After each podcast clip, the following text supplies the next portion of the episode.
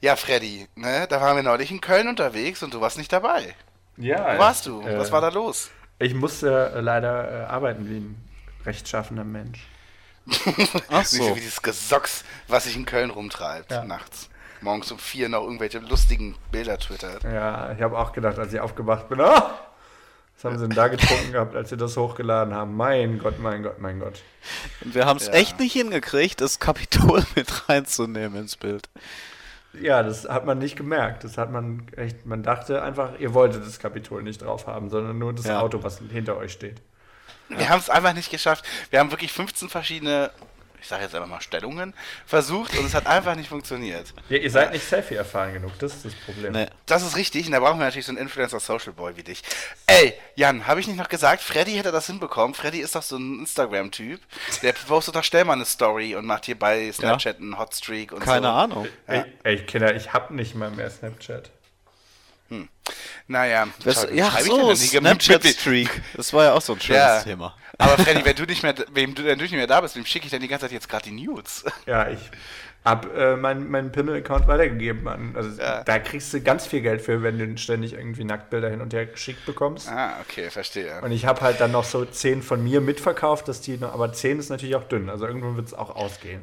Ist auch dein Motto auf Tinder nur ONS. 10 ne? ist dünn, richtig. Ach was? Entschuldigung. 10 ist dünn. Ab 11 geht eigentlich. 12 ist, Ja. ist auch nicht schlecht. Dünn, aber kurz. Genau. Ja, wir waren bei Stefan Raab, ne? Also Ach, Jan nicht, ja, Glenn und ich waren da. Ja, wie es war. Ja, war nicht schlecht, muss ich sagen. Hat Spaß gemacht, war sehr musikalisch, er hat viele Hits gespielt. Und ich sag mal so, als ich ich habe mein Gedanke war ursprünglich, als es an, als es hieß, ja, okay, also es, er macht jetzt Live-Shows, er kommt nach drei Jahren erstmal so wieder zurück und so. Ich habe gedacht, er macht so einen Big Dick Move und würde jetzt sowas wie die richtig krassen Superstars einladen, ja. So habe ich erwartet. Und Gut, dann sag mal kamen die Toten Hosen. Dann kamen die Toten Hosen und Sido, richtig. Ja, okay. Aber ich sag mal, für jeden TV-Total-Fan war dann doch eine Menge dabei äh, und es hatte was sehr Variety-haftes. Also es war wirklich so irgendwie wie eben, ja, so eine, so eine Nummernrevue. Es fühlte sich stellenweise so ein bisschen an, als hätte er Andy Kaufman in der Carnegie Hall gesehen und gedacht, boah, das würde ich auch mal machen. Aber ansonsten, ich war ansonsten in Köln, war schön, wie immer. Also, ne? Also es war okay, also es war gut. Ich hatte ein schönes Hotel gehabt und äh, es war eine richtig nette Zeit gewesen. Oh ja. Und was stellt man fest? Der Kölner trägt kein Bart. Ne? Also dieses doch sehr filzige, was man, was man so in Berlin hat, wenn man auf die Straße geht. Bei den Männern ist in Köln so gar nicht verbreitet. Finde ich ehrlich gesagt ganz angenehm. Und auch ansonsten so, ja, modetechnisch ist das noch ein Jahr zurück, würde ich sagen. Aber es, es sieht besser aus, äh, ganz ehrlich. Ich finde nicht, dass irgendwie alle wie Peter McAllister aus Kevin allein zu Hause rumlaufen müssen. Also insofern ähm, äh, äh, hat es mir eigentlich gefallen. Immerhin unprätentiös. Mehr aus dem Trendvulkan Mitte demnächst. Wieso ist das so prätentiös gewesen? Das ja? ist extrem prätentiös, finde ich schon. Ach so. Nein, ist okay. Warum denn? Ist okay. Vielleicht war es jetzt auch nur, äh, habe ich das so scherzhaft gemacht, weil du mir das äh, privat ja schon erzählt hast dann letzte Woche. Ja, lass mal, machen wir mal, räumt räumt mal den Vorspann ab.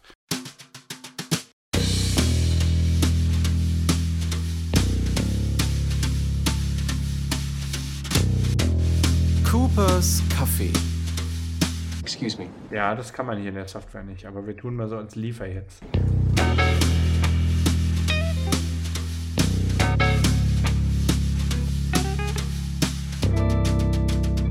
Coopers Kaffee. Nein, aber wenn das so prätentiös war, so will ich ja auch nicht Na, wirken. Quatsch. Wie so, ein, wie, so ein, wie so ein Snob oder so. Ich gebe mir doch aus Mode gar nichts. Es ist doch lediglich eine Beobachtung gewesen aus der Ferne. Ich bin doch gar nicht Teil der Fashion-Welt. Ja, mich interessiert das doch alles überhaupt nicht. Es war doch lediglich aus der Ferne. Ja, Ich, der hier im Prenzlauer Berg arbeitet, äh, es sei halt aus der Ferne, dass es mal angenehm ist, dass hier nicht alle irgendwie wie auf dem Runway rumlaufen. Ernsthaft. Ja, ist doch auch gut. So Brauchst dich mega angestrengt. Alles, äh, äh, Im Prenzlauer Berg sind alle wahnsinnig angestrengt. Alle angestrengt, Instagrammable zu sein. Ist wirklich so. Ja, ist doch schön. Äh, Ist doch auch, also, äh, ist auch wirklich nicht prätentiös, ne? Ist schon okay. Das fickt euch wirklich.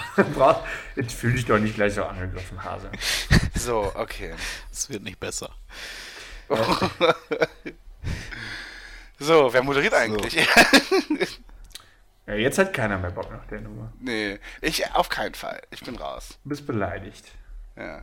Und damit herzlich willkommen zu Kubas Café. Ja, mach doch. Was ist das? Was ist das denn für ein künstliches Lachen? Ne, das war super. Das war super. Das war ein Berlin-Style-Lachen. genau. Das war Trendvulkan mit. Ich passe mich dir jetzt an, ne? Je öfter wir uns Wenn so, zusammensetzen. wenn so, richtig. Ja. So, ein, so ein Lachen, wo noch so ein Stückchen, Stückchen Falafel aus dem Bart rausfällt Ja. dabei. Richtig. Shawarma. Naja, Herz, also, na, nee, ist, ist Fleisch, also dann Makali. Okay.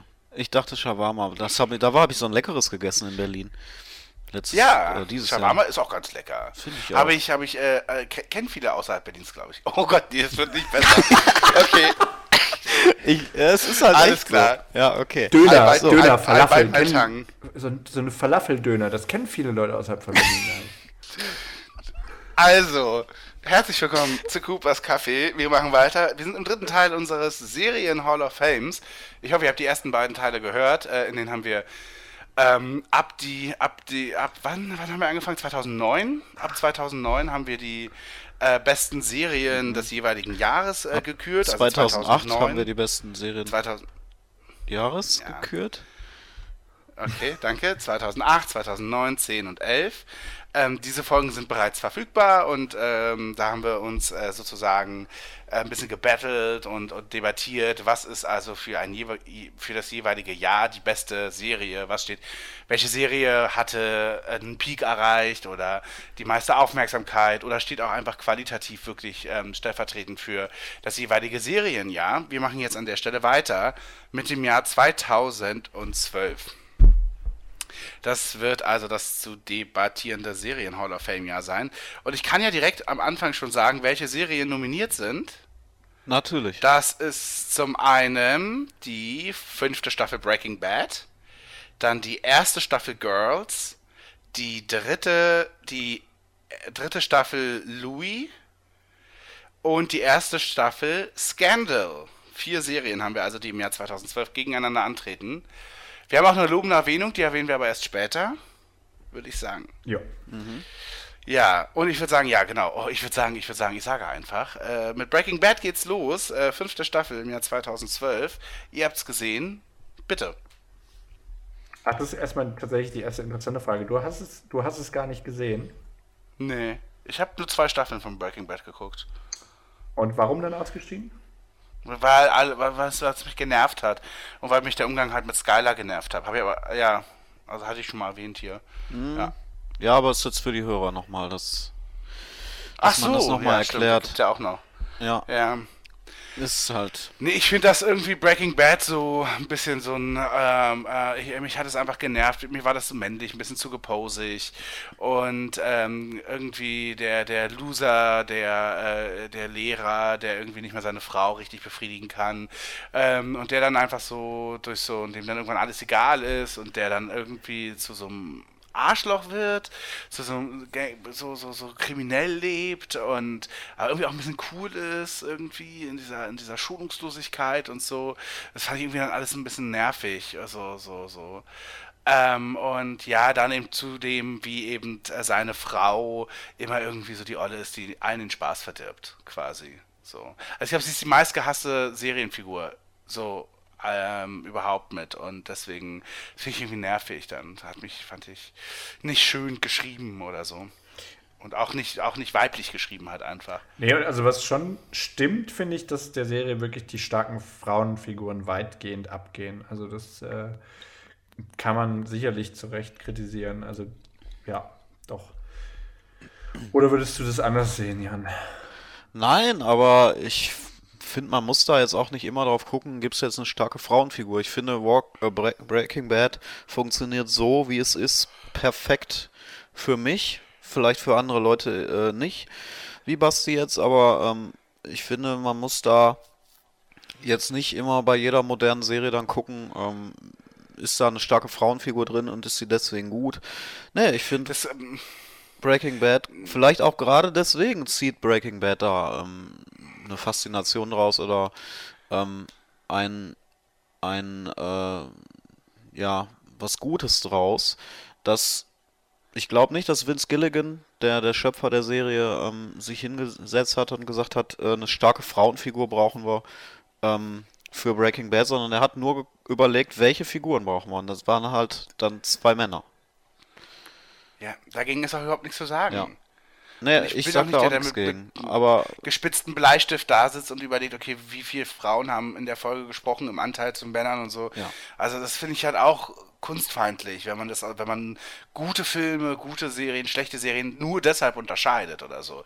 Aber trotzdem die Tatsache, wie ihm diese Figur wirkt im Umfeld mit allen und dann auch auf die Zuschauer, das ist ja dann nochmal was ganz anderes. Also dass man eben, wenn man dann eben diese eine Frau hat, dann auch tatsächlich zu so einem Widerstand irgendwie immer au- aufstellt zu so einer zu so, so irgendwie das finde ich dann das fand ich dann total nervig Äh, ja, aber das ist auch nur, nur so, also die Figur wandelt sich ja auch, Skyler. Skyler ist nachher ein absoluter Komplize von Walter White und trägt das Ganze mit und man kann auch sagen, dass sie eine sehr starke Wandlung durchmacht. Vielleicht nicht so stark wie bei Walter White, aber letztendlich ähm, ist sie auch mit diejenige, die dann diesen Waschsalon oder diese Waschstraße mit aufbaut und die äh, da die Geschäftsführerin ist und stark mit involviert ist in die Machenschaften ähm, von Walter White als Drogenboss und insofern auch ähm, eine Parallele zu Walter White, ähm, wenn man über den Wandel der Figur äh, redet. Und das ist ja nochmal, wenn man nochmal generell über Breaking Bad redet, das der springende Punkt für mich, das Großartige an dieser Serie, diese Erzählung in einer, in einer Qualitätsserie von, wie immer gesagt wurde, von Mr. Chips zu Scarface, also von einem guten Menschen zu einem absoluten Monster.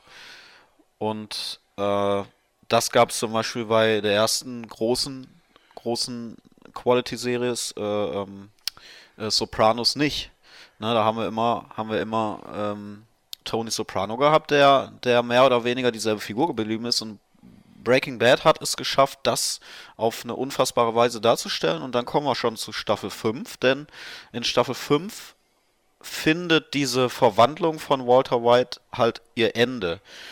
Und es ist wirklich das extremste Ende, was man sich halt vorstellen könnte. Einem abgrundtief, abgrundtief böser Charakter, der sich da entlädt, der auch keine, ähm, wo auch eigentlich keine, ja, wie soll man sagen, keine Entschuldigungen mehr dafür herrschen, für seine bösen Handlungen. Vorher konntest du noch immer sagen, ja, er wollte seine Familie schützen, er wollte seine äh, Familie ernähren, er wollte für sich selber Geld ähm, durch diesen Drogenhandel bekommen, damit er seine Krankheit heilen kann. All das ist vorbei. Es gibt diese ganzen Entschuldigungen und diese Argumente nicht mehr und ähm, anstatt, dass er dann wieder ein guter Mensch würde, wird er abgrundtief böse, weil sein Charakter halt inhärent böse ist. Und das sieht man nur in der fünften Staffel. In der vorherigen, in den vorherigen Staffeln gab es halt immer noch diese, diesen Rückbezug auf das Gute oder diese Argumente dafür, warum er so handelt, wie er handelt. Und das ist alles vorbei in Staffel 5. Denn Staffel 5 ist sozusagen ein Neustart. Ja, also ähm, wir haben äh, Gus Fring, der, der ähm, Antagonist der gesamten Serie, ist tot mit dem Ende von Staffel 4. Das Kartell ist mehr oder weniger zerstört. Ähm, und Walter White, äh, ja, ist eigentlich, hat er gesiegt. So. Ja, ja, das äh, kann man definitiv so sehen. Und diese Charaktergenese ist wahrscheinlich tatsächlich dann, dann auch das Spannende, weil es selten, finde ich, so konsequent erzählt wurde. Also es gibt ja schon immer dieses äh, von, von gut zu böse, from good to bad, wegen mir. Ähm, aber das stimmt schon. Also dieses abgrundtief böse, was sich nicht mehr rechtfertigen lässt, das trifft, ja, trifft ihn schon ganz besonders. Und ich finde, man merkt es dann, äh, merkt auch, dass er oder dass Brian Cranston als Person nicht nur als, als Schauspieler beteiligt war, sondern auch in einer Folge Regie geführt hat und dass er wohl ähm, ja auch in der Stoffentwicklung äh, teilweise beteiligt war. Ähm, und das macht's, also ich finde, das merkt man seinem Spiel dann tatsächlich auch an, dass er da wirklich erstens die Rolle ist, die er spielt und wirklich das Böse darstellt, aber auch, dass er diese Entwicklung tatsächlich glaubhaft macht, wo ich am Anfang ähm, gerade in der ersten oder beziehungsweise der zweiten Staffel schon teilweise meine Sorgen hatte, weil es mir da teilweise recht schnell ging, wie er zu dem Bösen geworden ist. Aber da mhm. konnte man es schon ein Stück weit immer noch rechtfertigen, indem man sagte, naja, das sind eben die Umstände, die ihn dazu machen, die ihn dazu bringen. Äh, aber ich fand es in den ersten beiden Staffeln fast ein bisschen schnell. Ähm, und in der fünften Staffel gibt es da wirklich überhaupt keine Glaubwürdigkeitsprobleme, sondern das ist einfach, es ist einfach wahr. Ja, und das war ja auch eine große Frage ähm, vor der fünften Staffel.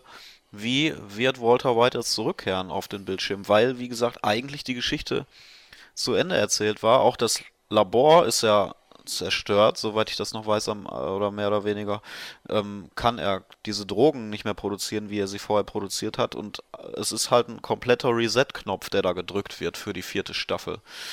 Ähm, und das ist ja auch storytechnisch spannend, weil das muss man ja erstmal hinkriegen, wenn so viele ähm, losen Fäden zusammenlaufen, Ende der Staffel 4, mehr oder weniger alles aufgelöst wird oder vieles aufgelöst wird.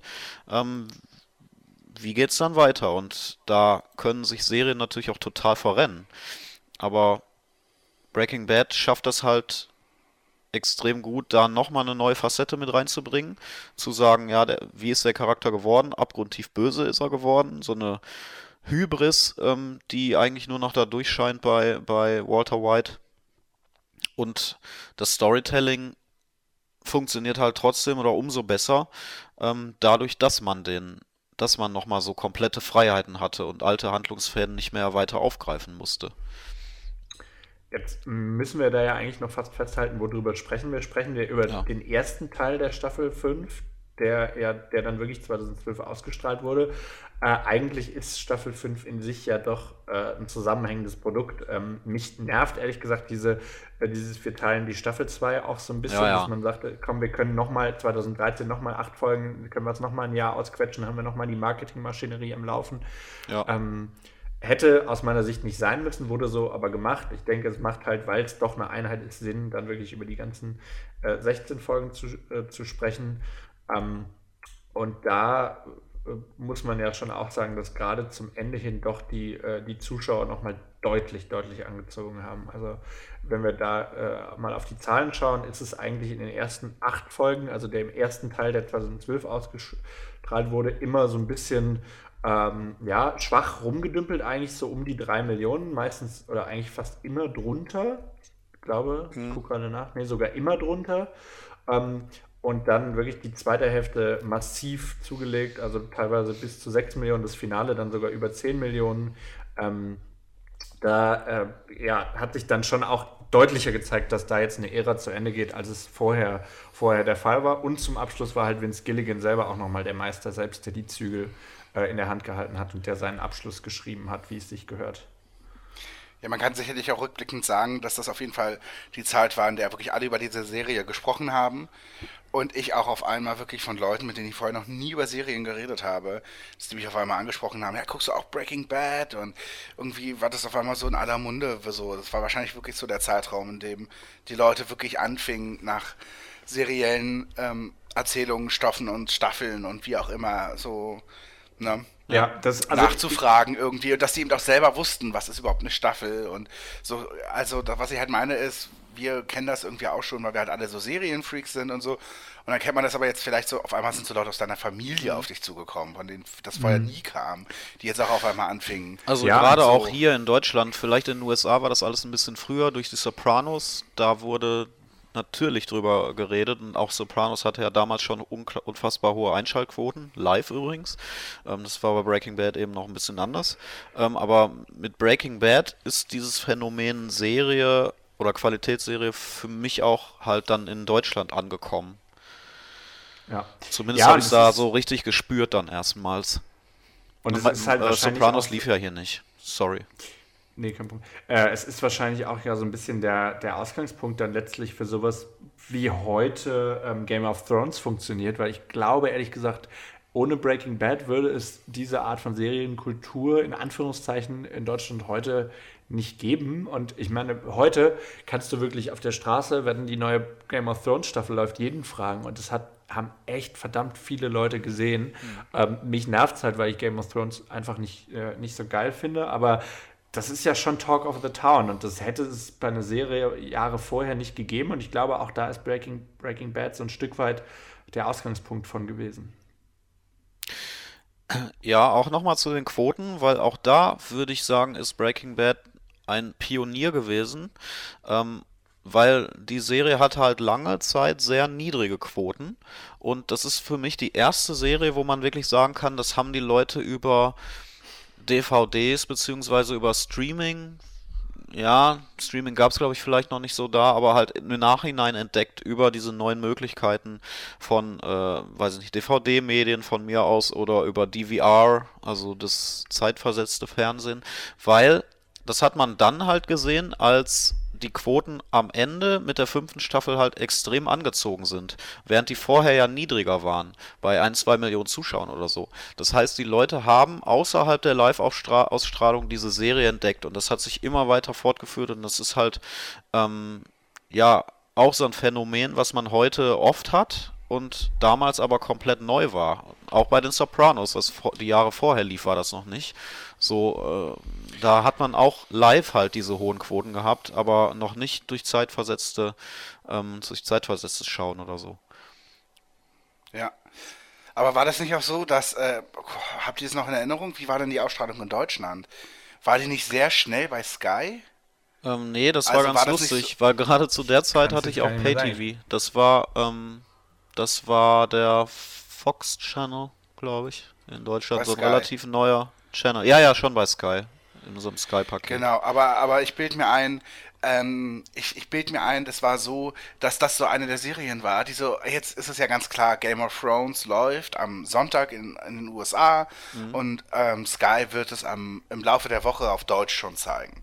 Mhm. Und das ist ja was, das ist ja eine neue Entwicklung. Die haben wir jetzt seit zwei Jahren oder so, ne, dass wir irgendwie super ja. zeitnah dran sein wollen. Und kam das nicht zu dem Zeitpunkt zum ersten Mal auf, dass eben auch Sky gesagt hat, okay, also wir können die Leute jetzt nicht ewig warten ja, lassen. richtig.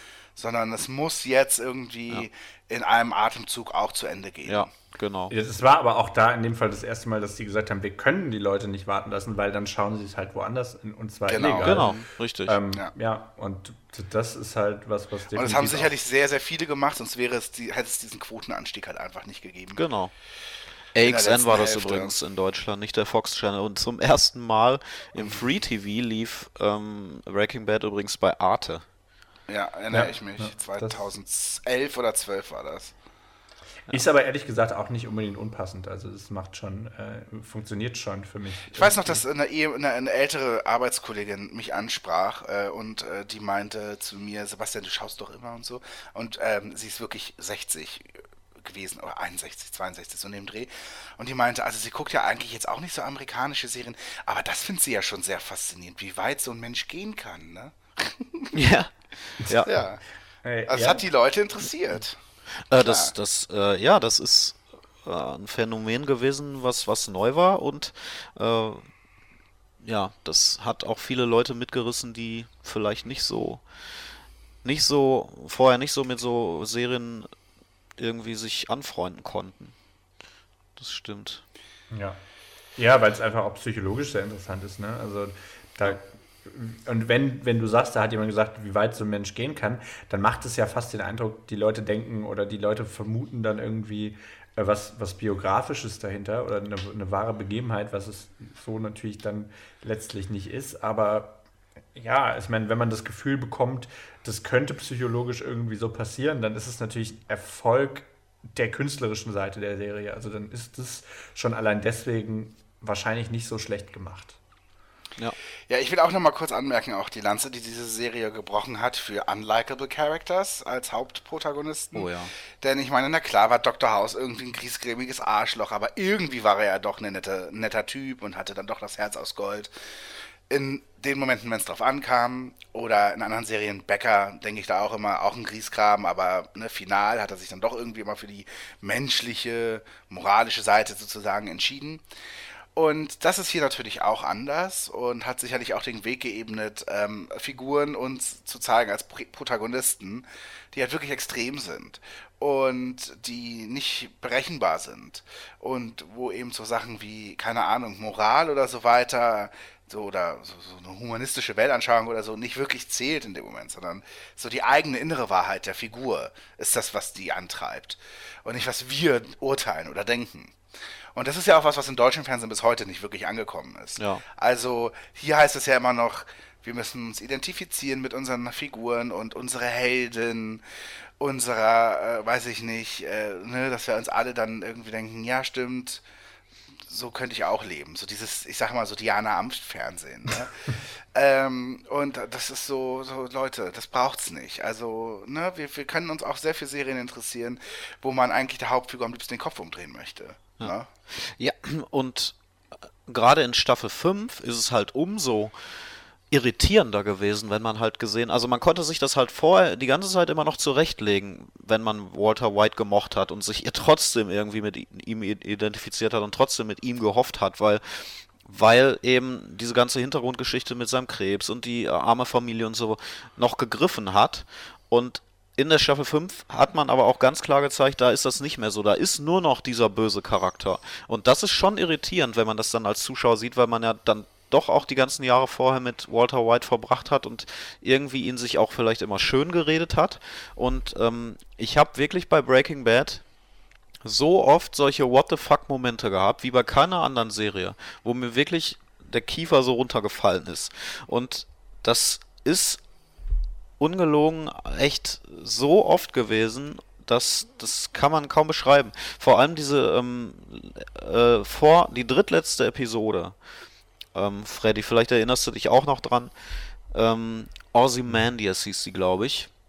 Ja, ja, ja. Ja, genau. Und da, da tötet er ein Kind, oder wie? Ähm, nee, nee, nee. Nein, ähm, da wird ähm, Hank getötet. Walt, Walters, ähm, wer war das? Schwager. Schwager, genau.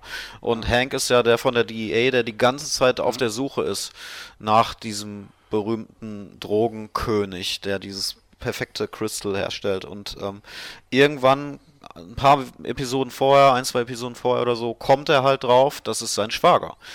Und dann gibt's irgendeinen Showdown in der Wüste und Hank wird von einer Gruppe um einen so einen Typen ähm, namens Jack, ich weiß nicht mehr genau, wie die Umstände waren, auf jeden Fall wird er da ähm, umgebracht. Und das ist wirklich für mich, ähm, ich würde sagen, im Drama-Bereich die härteste Szene, die, die, die ich je gesehen habe für was es in Serienform je gegeben hat. Für mich persönlich war das die härteste Szene. Ich musste danach Stopp machen.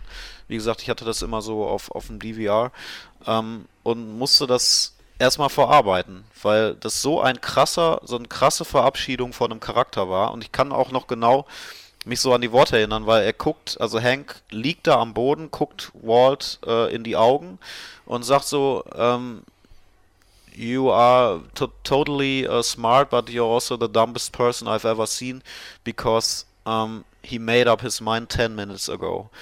Also er hat sich vor der der Killer Jack hat sich vor 10 Minuten entschieden, dass er Hank töten wird jetzt und er tötet ihn danach und Walt hatte das natürlich vorher noch versucht zu verhindern, hat diesem Jack 80 Millionen Dollar, glaube ich, geboten, dass er Hank nicht nicht ermordet.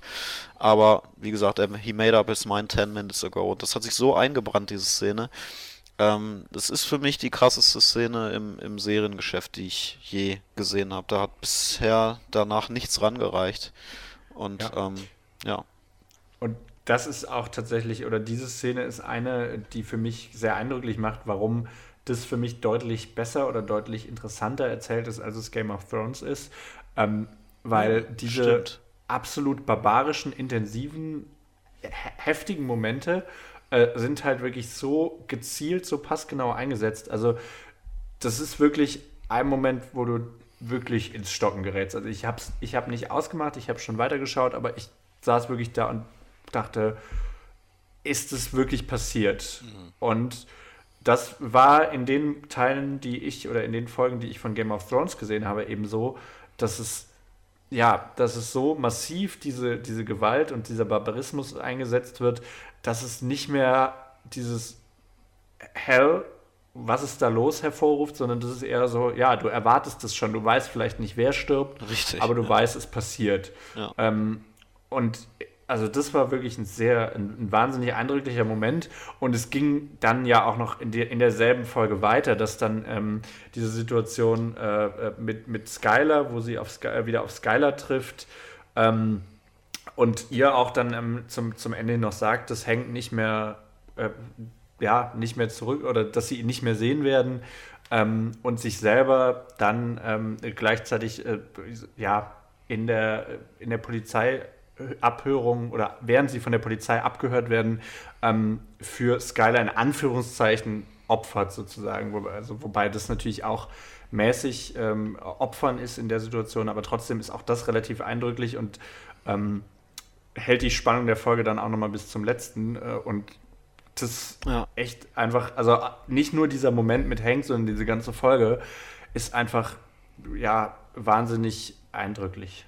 Ja, da reicht auch für mich die letzte Folge nicht mehr ran. Dieser Showdown sozusagen. Also die, diese drittletzte, die ist, die ist absoluter Wahnsinn und ähm, man, ich finde auch, das ist interessant, äh, wie du sagst. Ich glaube, Breaking Bad ist die komplette Antithese zu Game of Thrones, weil trotzdem über, also bei Breaking Bad überleben die Figuren ja eigentlich die ganze Zeit dann doch und ähm, trotzdem weiß man, das kann nur schlecht enden. Schon in der vierten Staffel habe ich so irgendwie gedacht, das kann eigentlich nicht gut enden. Das kann nur mit einem absoluten äh, Massaker enden. Und ähm, da kommt auch Walter White, kann da eigentlich nicht lebend rauskommen. So. Und ja, es ist halt dann in der fünften Staffel fügt sich das alles so zusammen. Und, ja, und ich finde, da wird es ja dann auch mal direkt zur Oper. Ja. So. das große Tra Drama. Total. Du siehst, das Unheil kommt und es kann nicht aufgehalten werden. Ja. Ne? Das ist ja wie, keine Ahnung, ich kenne mich mit Opern nicht aus, aber ich glaube, so sind die klassischen Opernstoffe. Ja, da das ist Drama in einer, in einer klassischen Form irgendwie, ne? Und ja, ja, genau. Es, wäre aber auch wahnsinnig unbefriedigend gewesen, wenn jetzt irgendwie Hank und, äh, und Walt und Skylar und alle wären irgendwie da halbwegs glücklich äh, rausgekommen, also mhm. zumindest lebend da hättest du am Ende gesagt, ja, also das ist irgendwie auch, also happy vielleicht, aber was für ein Scheiß. Also ehrlich, das wäre für mich nicht glaubhaft zu machen gewesen, dass da irgendwie alles gut und fein ausgeht. Das ja. klar, hättest du es irgendwie erzählen können, aber das hätte der Serie echt geschadet, glaube ich. Ja, das muss aber erstmal schaffen, eine Serie so zu konzipieren, dass du irgendwann weit vorm Ende schon weißt, dass, es, dass sie eigentlich mit dem Tod der Figuren enden müsste, ähm, wenn es halbwegs glaubwürdig enden sollte. Also ja. bei Sopranos war es ja nicht so. Der hat da das Ende bewusst offen gelassen, für viele extrem unbefriedigend. Ähm, und da hat man es überhaupt nicht so kommen sehen, wie das endet. Ähm, und auch nochmal zu dieser einen Szene mit Hank aus der einen Folge. Und eben das muss man auch mal schaffen, dass du so einem Charakter nachtrauerst. Wie gesagt, ich wollte ich vielleicht nur nochmal gesagt haben, weil, weil das vielleicht das Wichtigste ist. Ähm, eine Figur so aufzubauen, dass du dem wirklich so unglaublich nachtrauerst, wenn er dann stirbt. Und wie gesagt, bei Game of Thrones ist es, glaube ich, ähm, ja, ja, deutlich anders. Eine, Figur so aufzubauen, die aber trotzdem eigentlich zu, zu sehr wenigen Zeitpunkten nur sympathisch ist, weil ja. Hank ist ja jetzt auch niemand, den, wo man sagt, ach cooler Typ, nett, den hätte ich gerne als Onkel, sondern der ist ja schon, der ist ja schon auch scheiße. Also mhm. so und das finde ich. Ja, und der ist ja auch ein Gegenspieler. Ja, klar, er ist ein Antagonist, auf jeden Fall. Ja. Ähm, und trotzdem, also wenn das finde ich die, die allerhöchste Kunst zu sagen, eine Figur, die man, die nicht likable ist, die nicht sympathisch ist, die, die nie Buddy-Typ ist oder höchstens halt irgendwie Buddy-Typ für irgendwelche äh, Trump-Wähler, die mit dem Bier auf der Plauze auf der Couch sitzen und Football schauen. Ähm, und trotzdem bist du traurig, dass er es dass er es nicht geschafft hat oder dass er, äh, ja, äh, weiß ich nicht. Also das einfach, das finde ich wirklich sehr, sehr geil inszeniert.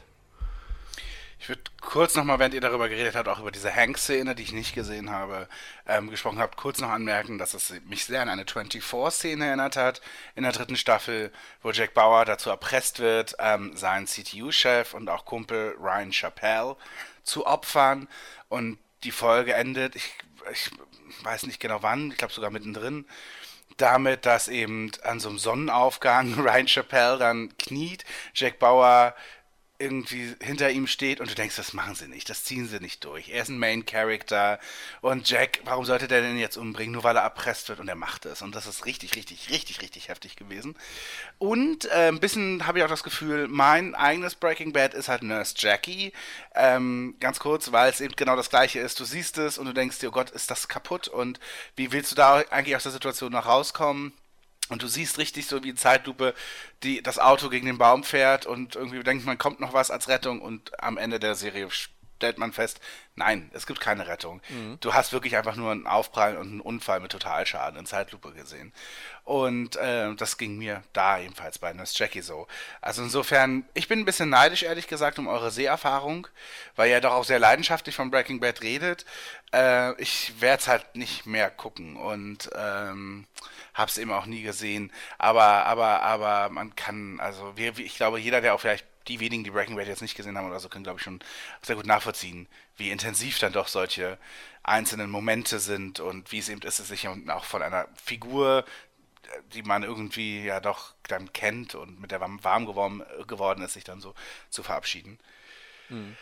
Dann äh, geht das mal weiter, ne? Notiert ist alles äh, mhm. zu Breaking Bad Staffel 5. Und jetzt begeben wir uns mal in die erste Staffel nach New York und zwar zu Girls, der Serie von und mit Lina Dunham, die mir bis dato, bis zu diesem Start überhaupt nichts gesagt hat. Ähm, aber äh, HBO hatte großes Vertrauen und hat ihr eine eigene Serie gegeben, der sie dann auch selber gleich schreiben, produzieren, äh, Regie führen durfte. Und sie ist eben selber die Hauptdarstellerin. Und ja, Girls äh, äh hat es insgesamt auch auf fünf Staffeln, sechs Staffeln gebracht ähm, und äh, ist mittlerweile auch beendet. Und ähm, wir erleben quasi hier das Leben von vier jungen Freundinnen in New York. In einem sehr rauen, sehr ehrlichen New York. Also es hat nicht wirklich was mit Sex in the City zu tun. Wurde ähm, aber vorher damit verglichen, wurde immer gesagt, das ist ein neues Sex in the City von Leuten, die ja, keine Ahnung also, hatten oder Medien. Die sitzen halt aber nicht irgendwie, die trinken in Cosmopolitan in einem fancy Restaurant und haben geile Klamotten an und sind irgendwie in einer High Society unterwegs, sondern sie ja, essen eher Pizza aus Kartons in der WG und. Ja, und werden von ihren Eltern finanziert. Das ist die erste Szene, ja. ja. Die ähm, total relate relatable, glaube ich, ist für, für viele Leute gewesen ist. Ähm, das ist halt Lina Dunham, ich weiß nicht mehr, wie die wie ihr Charakter hieß. Hannah. Hannah, ähm, Hannah im Horvath, Restaurant, ja. ja mit ihren Eltern und sagt äh, so, ja, ach, ich komme irgendwie nicht weiter und ich brauche wieder Geld von euch, um die Miete zu bezahlen und so.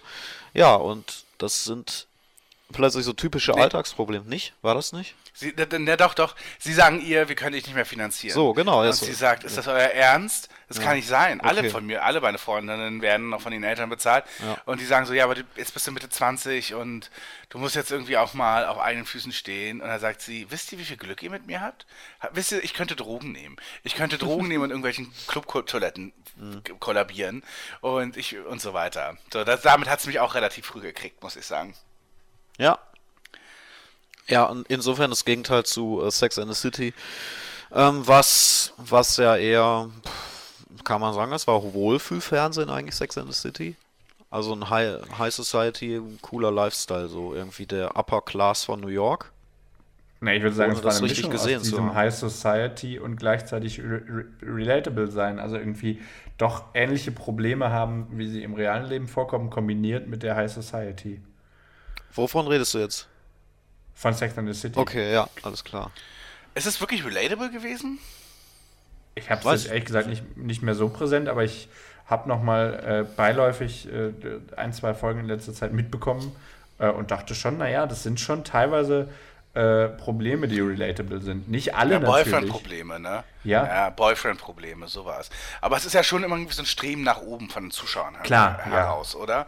So dieses so, uh, das wäre schon ein bisschen geil. So einen reichen Sugar Daddy oder irgendwie hier und ja, ein bisschen lesbisch könnte ich auch noch sein in einem Penthouse in, in, in, in New York und so.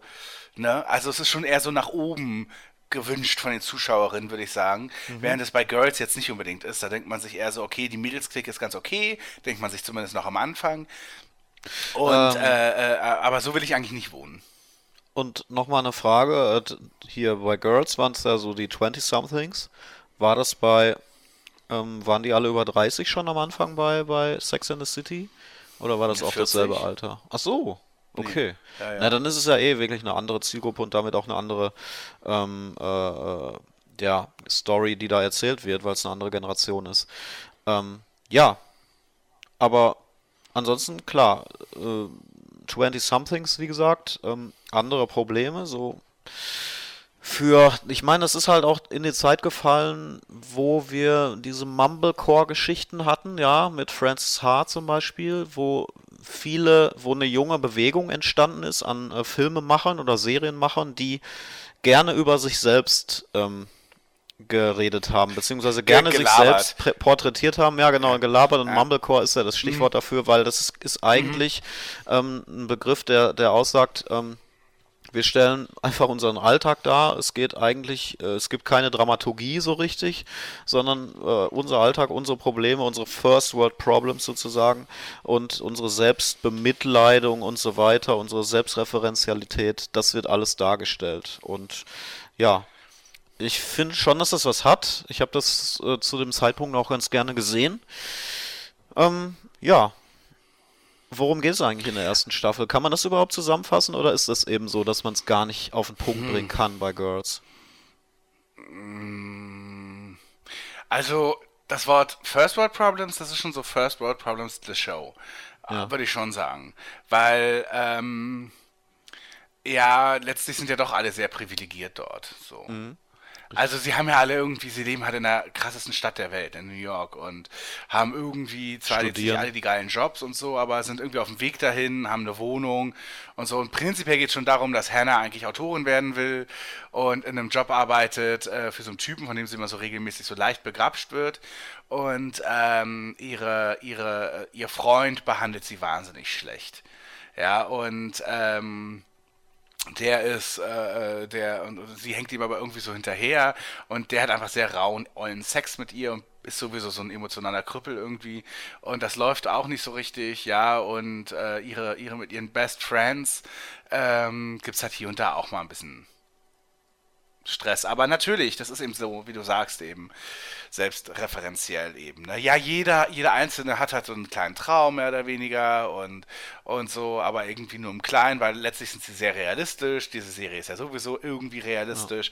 Zumindest die Sexszenen sind da ja auch und die Nudity, also die Nacktheit in der Serie ist halt sehr echt. Also da sind eben die Körper nicht makellos und nicht äh, irgendwie, also ne, da wird nicht alles wegrasiert und so weiter. Ähm, das, das, das ist eben so eben schon sehr ungeschont, da, ungeschönt darin, ja. Ne, so ein grobes Thema ist jetzt ein bisschen her, aber nee, gibt's eigentlich nicht wirklich. Die eine hat einen Lappen zum Freund, der einen Café führt. So eine Sachen halt, ne? Ja, ja. Und das ist natürlich auch nicht die klassische Comedy. Also, das ist eben auch so, was wir ja auch schon ähm, häufiger mal besprochen haben, eben, äh, wo eben dann auch anfing, so Comedy sich selber so zu sezidieren. Also, dass es eben anfing, so von den klassischen Comedy-Sachen, die man so aus dem Network-Bereich kennt, irgendwie, also wirklich so alle fünf Sekunden Lacher. Und dann gibt's eben das so, wo man so eher so schmunzelt oder eher so irgendwie so sich ertappt fühlt beim Zuschauen. Ja. So daraus zieht das eher so die Comedy, ne? Ja, ja. Na klar, weil es gut beobachtet ist letztendlich. Äh, und dargestellt dann. Das ist gut beobachtet, ja. richtig. Wobei natürlich Lina Dunham nach der ersten Staffel schon auch ordentlich Kritik einstecken musste, denn ähm, ihr äh, New York, das sie uns in der ersten Staffel zumindest zeigt, ist halt auch sehr weiß und das ist halt die Stadt jetzt überhaupt nicht. Und ähm, auch ansonsten ähm, äh, ist es eben wirklich, ja, äh, schon eben so war das dann schon irgendwann so eine Kritik, dass es eben schon so eigentlich ein sehr privilegiertes Leben ist, über klar. das hier irgendwie so äh, äh, äh, ja, was, was, was, was hier aber zu großem Drama wird manchmal. Ja, ich glaube auch, Ja. dass, ähm, oder sa- sagen wir es mal so, ich weiß nicht, wie groß die Schnittmenge wirklich ist mit der Generation, über die sie glaubt zu äh, reden oder zu dokumentieren, weil klar, letztendlich, wir wissen das alle, weil wir vielleicht, ach, so äh, ähnlich ähm, aufwachsen oder aufgewachsen sind, ähm, immer auch über uns irgendwie so als Millennials identifizieren oder Young Adulthood Und ähm, letztendlich könnte, glaube ich aber, dass auch ein Großteil dieser Generation oder ein Großteil in unserer Altersgruppe damit überhaupt nichts am Hut hat und sich darüber auch gar keine Gedanken macht und ganz andere Lebensentwürfe verfolgt als die Leute, die wir dabei ähm, bei Girls sehen. Und dieses Thema zum Beispiel auch Sinnsuche in den 20ern und ich weiß nicht genau, was ich ähm, mit meinem Leben anfangen soll, ähm, was jetzt gar nicht so ausgeprägt ist bei Girls, ähm, finde ich. Ähm, aber auch das ist, glaube ich, ein Thema, was an vielen vorbeigeht, sondern das äh, an vielen in der Generation vorbeigeht, das vielleicht dann doch eher ein spezielles Thema ist, ähm, was wir viel größer machen, als es vielleicht ist, weil wir in unserer Filterbubble leben. Ähm, nämlich so ein studentisches, hipster, urbanes Leben, ne? Mhm. ein bisschen äh, Öko. Genau, ich stehe um 12, ich stehe um 12 Genau. auf, hol mir mein Matcha Latte. Ja, richtig. ja, und das ist natürlich auch Ja. ein bisschen anmaßend oder arrogant zu sagen, Mhm. so ist unsere Generation. Was natürlich richtig. gar, was natürlich nicht stimmt. Es gibt genug Leute, die müssen um 6 Uhr aufstehen, um, um ihrem Job nachzugehen und haben eine Ausbildung gemacht und sind mit Anfang 20 ganz normal in den Job gekommen und solche Sachen. Und das, da bin ich mittlerweile Ja. vorsichtig und ich habe früher auch da so gedacht, ach ja, das ist unser Generationenporträt oder so. Das würde ich mittlerweile nicht mehr so sagen. Ich glaube auch, dass die tatsächliche Wahrheit irgendwo woanders liegt. Ich glaube eben auch, dass es eine Bu- Bubble ist, eine Blase ist, Ja. die dort die da gezeigt wird. Und ähm, ich habe mir auch gedacht, also, ähm, also man kann sich auch als Zuschauer denken, lasst mich mit eurem privaten Scheiß in Ruhe. Ja. Es ist halt eben auch sehr anmaßend zu sagen, dass irgendwie Lina dann eben sagt, so, okay, das ist jetzt mein Leben, mein Hipster-Leben, wie ich da irgendwie so voll so, ähm, ne, äh, irgendwie äh, voll drauf in New York bin und so. und dann denke ich mir so, ähm, ähm, das ist auch ein guter deutscher Titel, ne? Für Pro7, Girls, drauf. voll drauf in New York. Also wäre es irgendwie Ja. 2003 oder so gestartet, wäre das auf jeden Fall Ja. gekommen mit so einem Untertitel. Richtig, ja. Aber ähm, ähm, also man muss sich, also ich würde mich, ich würde mich an ihrer Stelle schon denken, okay, wer interessiert sich überhaupt für meinen privaten Scheiß? Wenn ich eine Serie schreibe, warum, warum bin ich nicht kreativ? Warum komme ich nicht wirklich mit geilen Sachen an oder so? Sondern so, warum muss ich die Leute jetzt irgendwie mit diesen, ja, Identifikationsgeschichten so, so langweilen oder irgendwie so. ne? Aber das ist doch die spannende Frage, finde ich. Was macht denn Girls dann so interessant? Warum haben wir das denn geguckt? Weil ich glaube, es gibt genug Leute, die sagen, was, pff, was wollt ihr damit? Also das, ist völlig langweilig so. Mhm. Ne? Ja, wahrscheinlich hat es in uns tatsächlich einen Nerv getroffen. Wo wir schon dachten so, hm, okay, diese Figur kenne ich irgendwie aus meinem eigenen Ja. Leben. Ja. Ja, da müssen wir uns mal, also ich glaube schon, da kann, also so geht es mir durchaus dann doch. Mhm. Ja, man muss ja auch sagen, ich habe es ja tatsächlich bis zum Ende durchgeguckt und ähm, diese Serie macht irgendwann in der Mitte schon eine gewisse Wandlung durch. Denn irgendwann, ach, ich glaube sogar erst fast sogar relativ spät, ab Staffel 4 oder 5, 5 glaube ich sogar erst, wird das Ganze noch, noch spitzer, es wird noch äh, zynischer. Denn es schien so, als hätte Lina Dunham irgendwann selber nochmal die erste Staffel gesehen und festgestellt, meine Güte, also es las, also ich, ich, ich denke, sie hat es gesehen nochmal und dachte, fühlte sich so wie, wenn wir Tagebucheinträge von vor zwölf Jahren lesen, wo man sich denkt, oh Gott, was für ein Scheiß habe ich mir Gedanken gemacht oder so, ne? Und irgendwann fing dann, dann doch später an, Girls etwas äh, noch lustiger zu werden, mehr in die Comedy-Schiene zu gehen, aber eben auf so eine super zynische, ironische Art und Weise. Also es gibt halt ihre, eine ihrer besten Freundinnen ist halt Marnie, ähm, die Sängerin werden will und die einen fürchterlichen Freund hat, einen fürchterlichen Hipster-Freund mit Bart und so, Desi, und der ist wirklich die absolute Lachnummer und jeder sieht das, aber sie ist so hin und weg vor ihm, ja. Und äh, die, die, die, die machen so ein Jazz-Duo und machen so ganz schlimme Musik und du guckst dir das an und denkst dir nur so, um Gottes Willen, das ist die absolute Pärchenhölle. Das ist so schlimm, so will, will man nie sein. Und man ekelt sich richtig vor den beiden als Paar. Und äh, das ist dann eben auch beabsichtigt. Und die fünfte Staffel beginnt dann mit der Hochzeit von denen. Und ähm, es ist wirklich ähm, Marnie, die irgendwie mal lässig, cool war, die irgendwann auch mal einen coolen Freund hatte. Ähm, und, und so, äh, gut, so richtig lässig und cool war Marnie nie, aber irgendwie mochtest du sie ja dann trotzdem ein bisschen.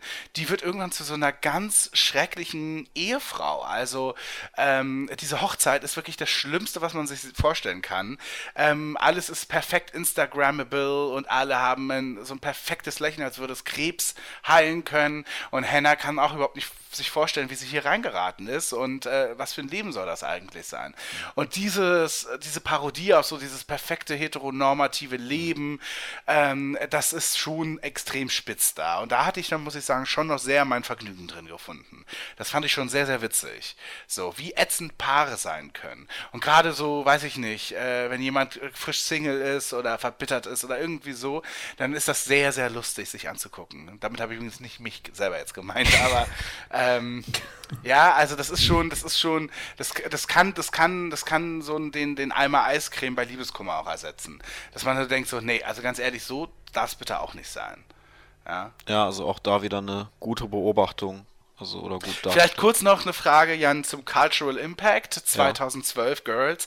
Ich glaube, du hast es auch mitbekommen, dass das schon durch die Decke ging. Ne? Ja, absolut. Also Lena Dunham war ja dann, ach, also wirklich der Uprising Star im, im Seriengeschäft. Mhm. Und ähm, stand ja auch dann für eine neue Art von Serie. Das darf man nicht wegreden, dass Girls wirklich eine neue Art von ähm, Serie oder eine neue Art von, von von Konzept, sagen wir mal, Serienkonzept auf den Bildschirm gebracht hat, zumindest erfolgreich gemacht hat, nämlich das Autorenfernsehen oder das, diese Autorenserie. Ne? Lena Dunham als ähm, Erfinderin dieser Serie und Produzentin und Darstellerin. Klar gab es das bei Louis auch schon zwei Jahre vorher, ja, kommen wir gleich noch drauf, aber mit Girls ist dieses Serienkonzept halt etabliert worden, muss man wirklich sagen, weil äh, Girls ja auch erfolgreich dann war bei, beim Publikum, lief auf HBO und das war schon ein, ein Vorläufer für, für viele weitere Serien, die danach kamen in den folgenden Jahren, viele weitere Autorenserien.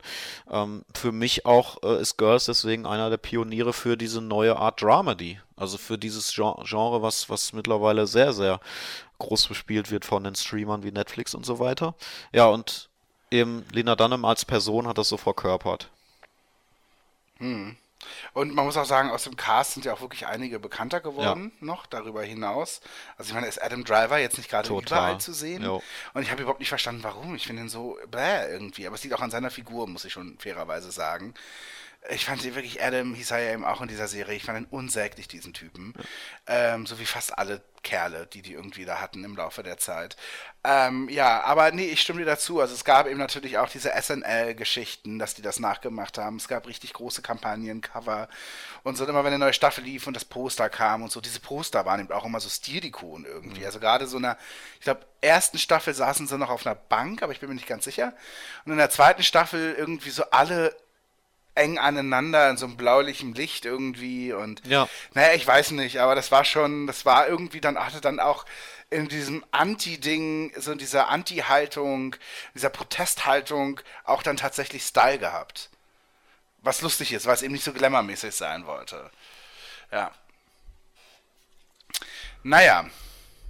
Freddy, du hast Girls dann, gar nicht gesehen oder haben wir. Ich habe hab Girls gar nicht gesehen. Ich, okay äh, es war tatsächlich so, dass mich diese Prämisse, die Mädels, die von ihren Eltern finanziert haben, wahnsinnig abgeschreckt hat. Deswegen habe ich habe ich nicht angefangen und äh, wenn ich das alles so höre oder auch in den letzten Jahren habe ich schon, schon öfter festgestellt, es war ein Fehler nicht anzufangen. Ich habe aber es auch nicht mehr geschafft, irgendwann nochmal einzusteigen. Ich würde es prinzipiell irgendwann nochmal machen. Andererseits steht immer so viel auf dem Zettel, was man noch schauen kann und möchte, aber mhm. ähm, genau, äh, ich bin nie reingekommen. Ja, was ich echt noch kritisch anmerken wollte, so aus eigener Seherfahrung, ähm, ich habe zwei oder drei Staffeln gesehen, ich kann es aber auch gar nicht mehr sagen, weil ich diese, äh, weil ich das nicht unterscheiden kann und nicht so richtig ähm, erzählen kann, was da überhaupt ablief, weil es wie gesagt kein so High Concept hatte, sondern den Alltag dargestellt hat. Ich kann mich an so ein paar Episoden erinnern, weil es immer so ja, das waren dann meiner Meinung nach so Special-Episoden, die so für sich standen, wo Lena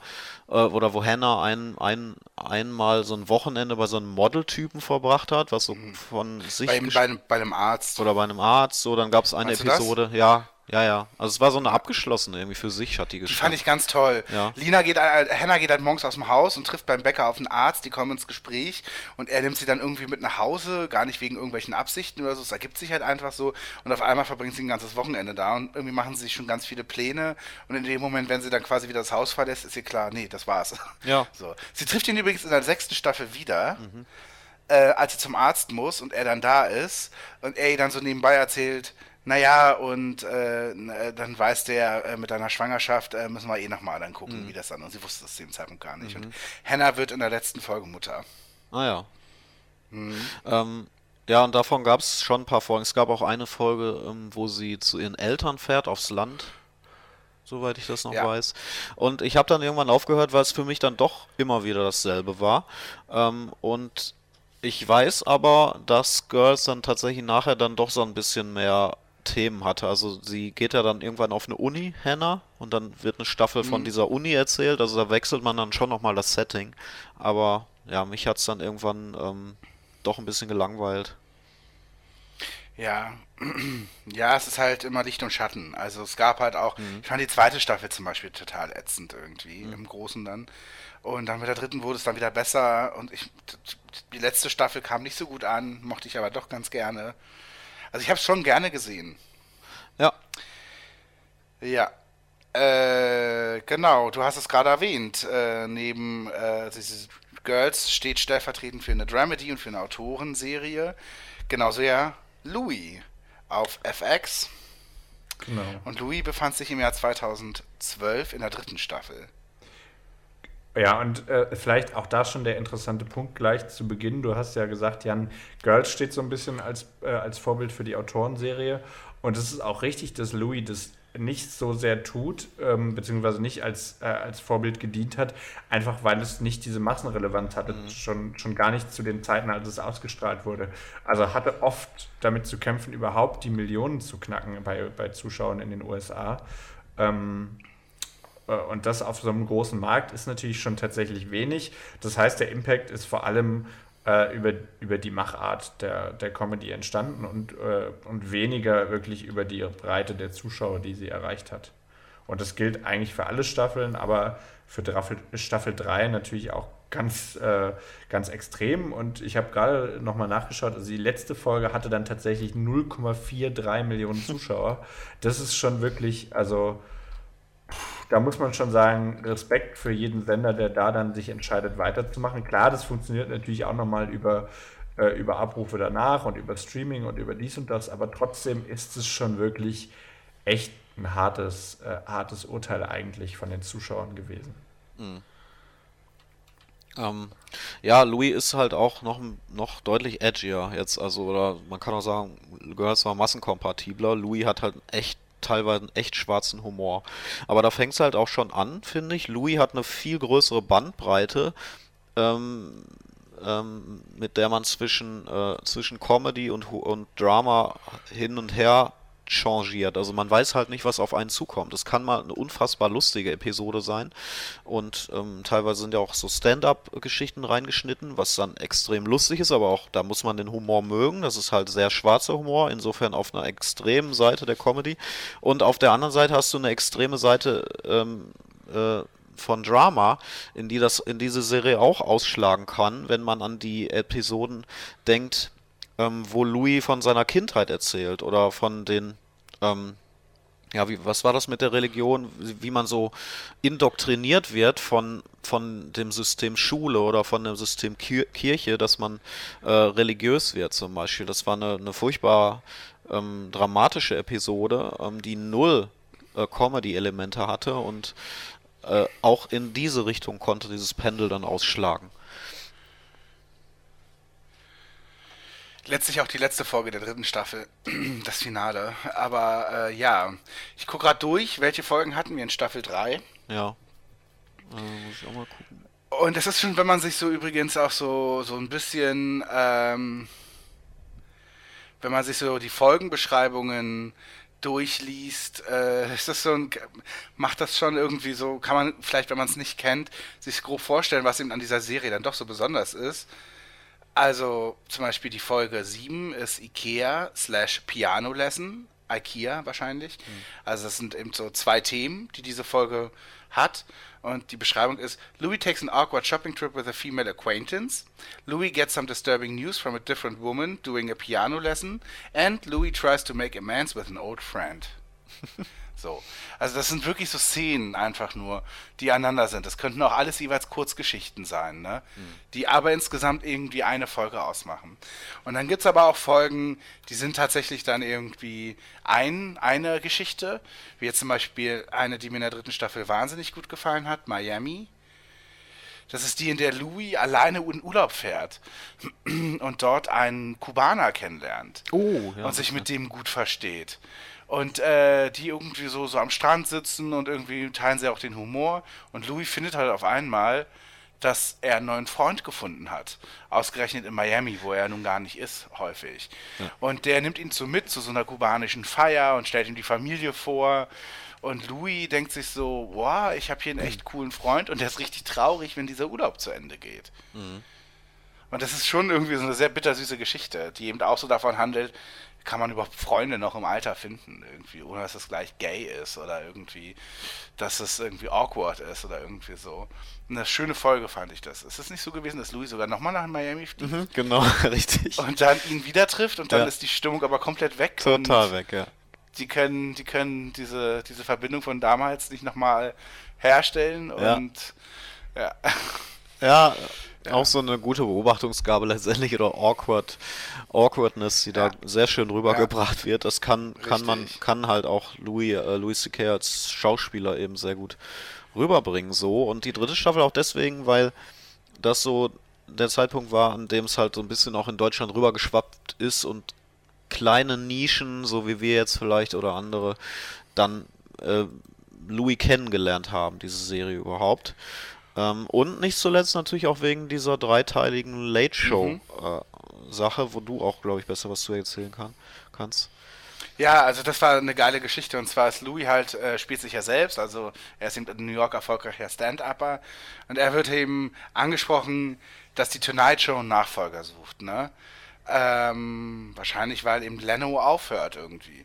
Und er kann sich das gar nicht vorstellen, was ich soll das machen, weil ich bin so ein kleiner Stand-Upper irgendwie im Keller von Stand-Up-Clubs und mehr nicht. Aber die sind eben ganz begeistert von ihm. Es wird natürlich auch wird von Summen geredet. Und wir sehen eben in drei Teilen, wie er so ein bisschen in diese Maschinerie reinkommt, wie eben ganz viele Leute in Anzügen mit ihm reden, was sie mit ihm vorhaben. Und ähm, sie coachen ihn, das macht David Lynch. Der spielt da eben so einen alten, erfahrenen Stand-up-Produzenten, der ihm ganz klar die Gesten zeigt, die man machen muss und wie man mit der Band agiert und so weiter, eben diese typischen Regeln. Und irgendwie findet er das ganz abgefahren und, und, und ist eher so stiller Beobachter dabei, aber er zieht es schon durch und ist sich aber auch nicht so ganz sicher, was das hier soll. Und er wird aber von Folge zu Folge irgendwie engagierter dann doch und äh, hat richtig dann irgendwann Bock drauf. Und am Ende ist es so, dass ihm sehr schnell und ähm, ja, klar gemacht wird, ja, sorry, aber wir haben uns jetzt für jemand anderes entschieden. Obwohl alles dafür sprach, dass er der neue Tonight Show Moderator wird. Und er trifft dann Jerry Seinfeld. Und es wird Seinfeld. Seinfeld wird äh, der neue Moderator der Tonight Show. Und am Ende kommt eben raus, dass sie Louis nur ja, benutzt haben, um Jerry Seinfelds Gage zu drücken. Um eben Jerry Seinfeld zu sagen, wir haben übrigens auch noch jemand anderen, ne, für den würden wir auch gehen. Also um so ein bisschen den Druck aufzubauen, dass eben Seinfelds Gage nicht allzu hoch ausfällt. Und das ist irgendwie auch ein geiler Dreiteiler gewesen. A für Late-Night-Fans und B, weil es halt auch irgendwie komisch war natürlich, ne? Louis in dieser Rolle dann zu sehen und so. Ja, und weil es natürlich trotzdem, also weil es natürlich auch das Mediengeschäft dann sehr äh, schön, schön beobachtet hat in seinen Mechanismen, vielleicht auch ein bisschen mit so, ja, mit so einem Haut drauf, ähm, aber trotzdem auch da wieder gut, gut beobachtet ist. Und ich finde es halt tatsächlich auch spannend, dass da dann letztlich wirklich ein äh, konsistenter Dreiteiler draus gemacht wurde. Und du hast es ja schon angesprochen. Also wir haben eigentlich auch in der Art, wie ich Folgen aufbaue, überhaupt keine Konsistenz, äh, keine Kontinuität auch. Und das passt ja zu, zu der Figur Louis dann wieder auch wunderbar, weil das ist ja wirklich eine Figur, die diskontinuierlicher kaum sein könnte, genauso wie der gesamte Cast. Also es gibt ja bis auf Louis niemanden, der in jeder Folge auftritt. Ähm, es gibt ständig Gastauftritte, die teilweise auch wiederkehrend sind, aber nie wirklich dauerhaft oder selten wirklich dauerhaft. Äh, in, in nur wenigen Fällen. Und dieser, dieser Mangel an Kontinuität ist eigentlich ja das einzig Kontinuierliche letztlich. Mhm. Ähm, und das ist schon, ja, also durchaus, das macht durchaus an vielen Stellen auch den Humor aus, sorgt aber vor allem auch dafür, äh, für eine interessante Art, wie Geschichten erzählt werden. Genau, und die Serie bleibt immer frisch, weil man nicht weiß, was einen erwartet, aber das haben wir an anderer Stelle ja schon auch oft genug ausgeführt. Ähm, ja, die dritte Staffel wirklich extrem gut. Viele, ja. ja, ich glaube, er hat auch so ein bisschen Gefallen gefunden durch diese längeren Folgen oder durch die Mehrteiler dann ähm, daran längere Geschichten zu erzählen. Das hat er, das ist ja dann in Staffel 4 ausgeartet auch. Mit so einem Sechsteiler, glaube ich. Ja, ich wollte auch noch kurz zur dritten sagen, es gibt auch noch ein Thema, das sich durch die Staffel durchzieht, komplett nur in der dritten. Und zwar trifft er relativ am Anfang eine Angestellte in einem Buchladen. Und mit der versteht er sich sehr gut. Und äh, es ist auch eine Chemie dort. Und ähm, durch Umstände, aber irgendwie kommt es nie zu weiteren Treffen oder so. Irgendwann nimmt er sich dann so den Mut oder so und geht nochmal in, in, in der Mitte der Staffel äh, in diesem Buchladen und sie arbeitet dort nicht mehr. Und er versucht sie zu finden und findet sie aber nicht in der Stadt. Hm. Und die letzte Folge ist, äh, spielt an Silvester. Und jetzt hat das also mit der Tonight Show nicht geklappt und Louis hat irgendwie keinen Bock, die Kinder sind nicht da und er ist, glaube ich, auch alleine an Silvester.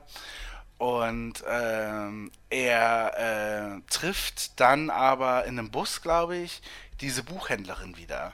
Und sie sehen sich von weitem und er ist total happy, dass er sie gefunden hat.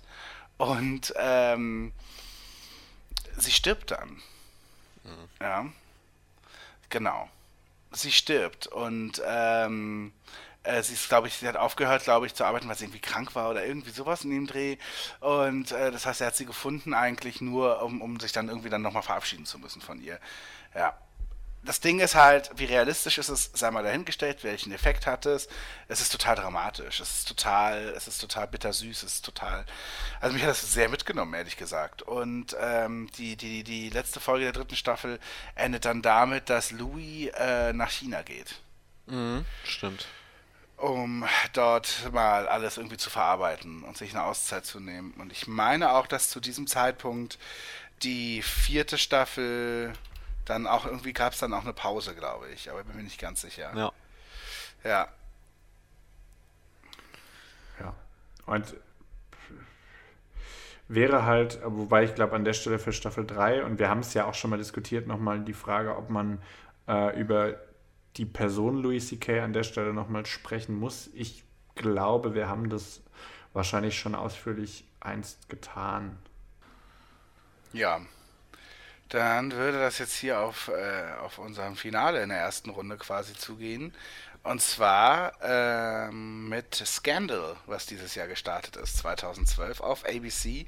Eine Serie von Shonda Rhimes, die zu dem Zeitpunkt schon mit Grace Anatomy ein goldenes Ei in Sendernest gelegt hat. Ähm, jetzt ist also Scandal dran.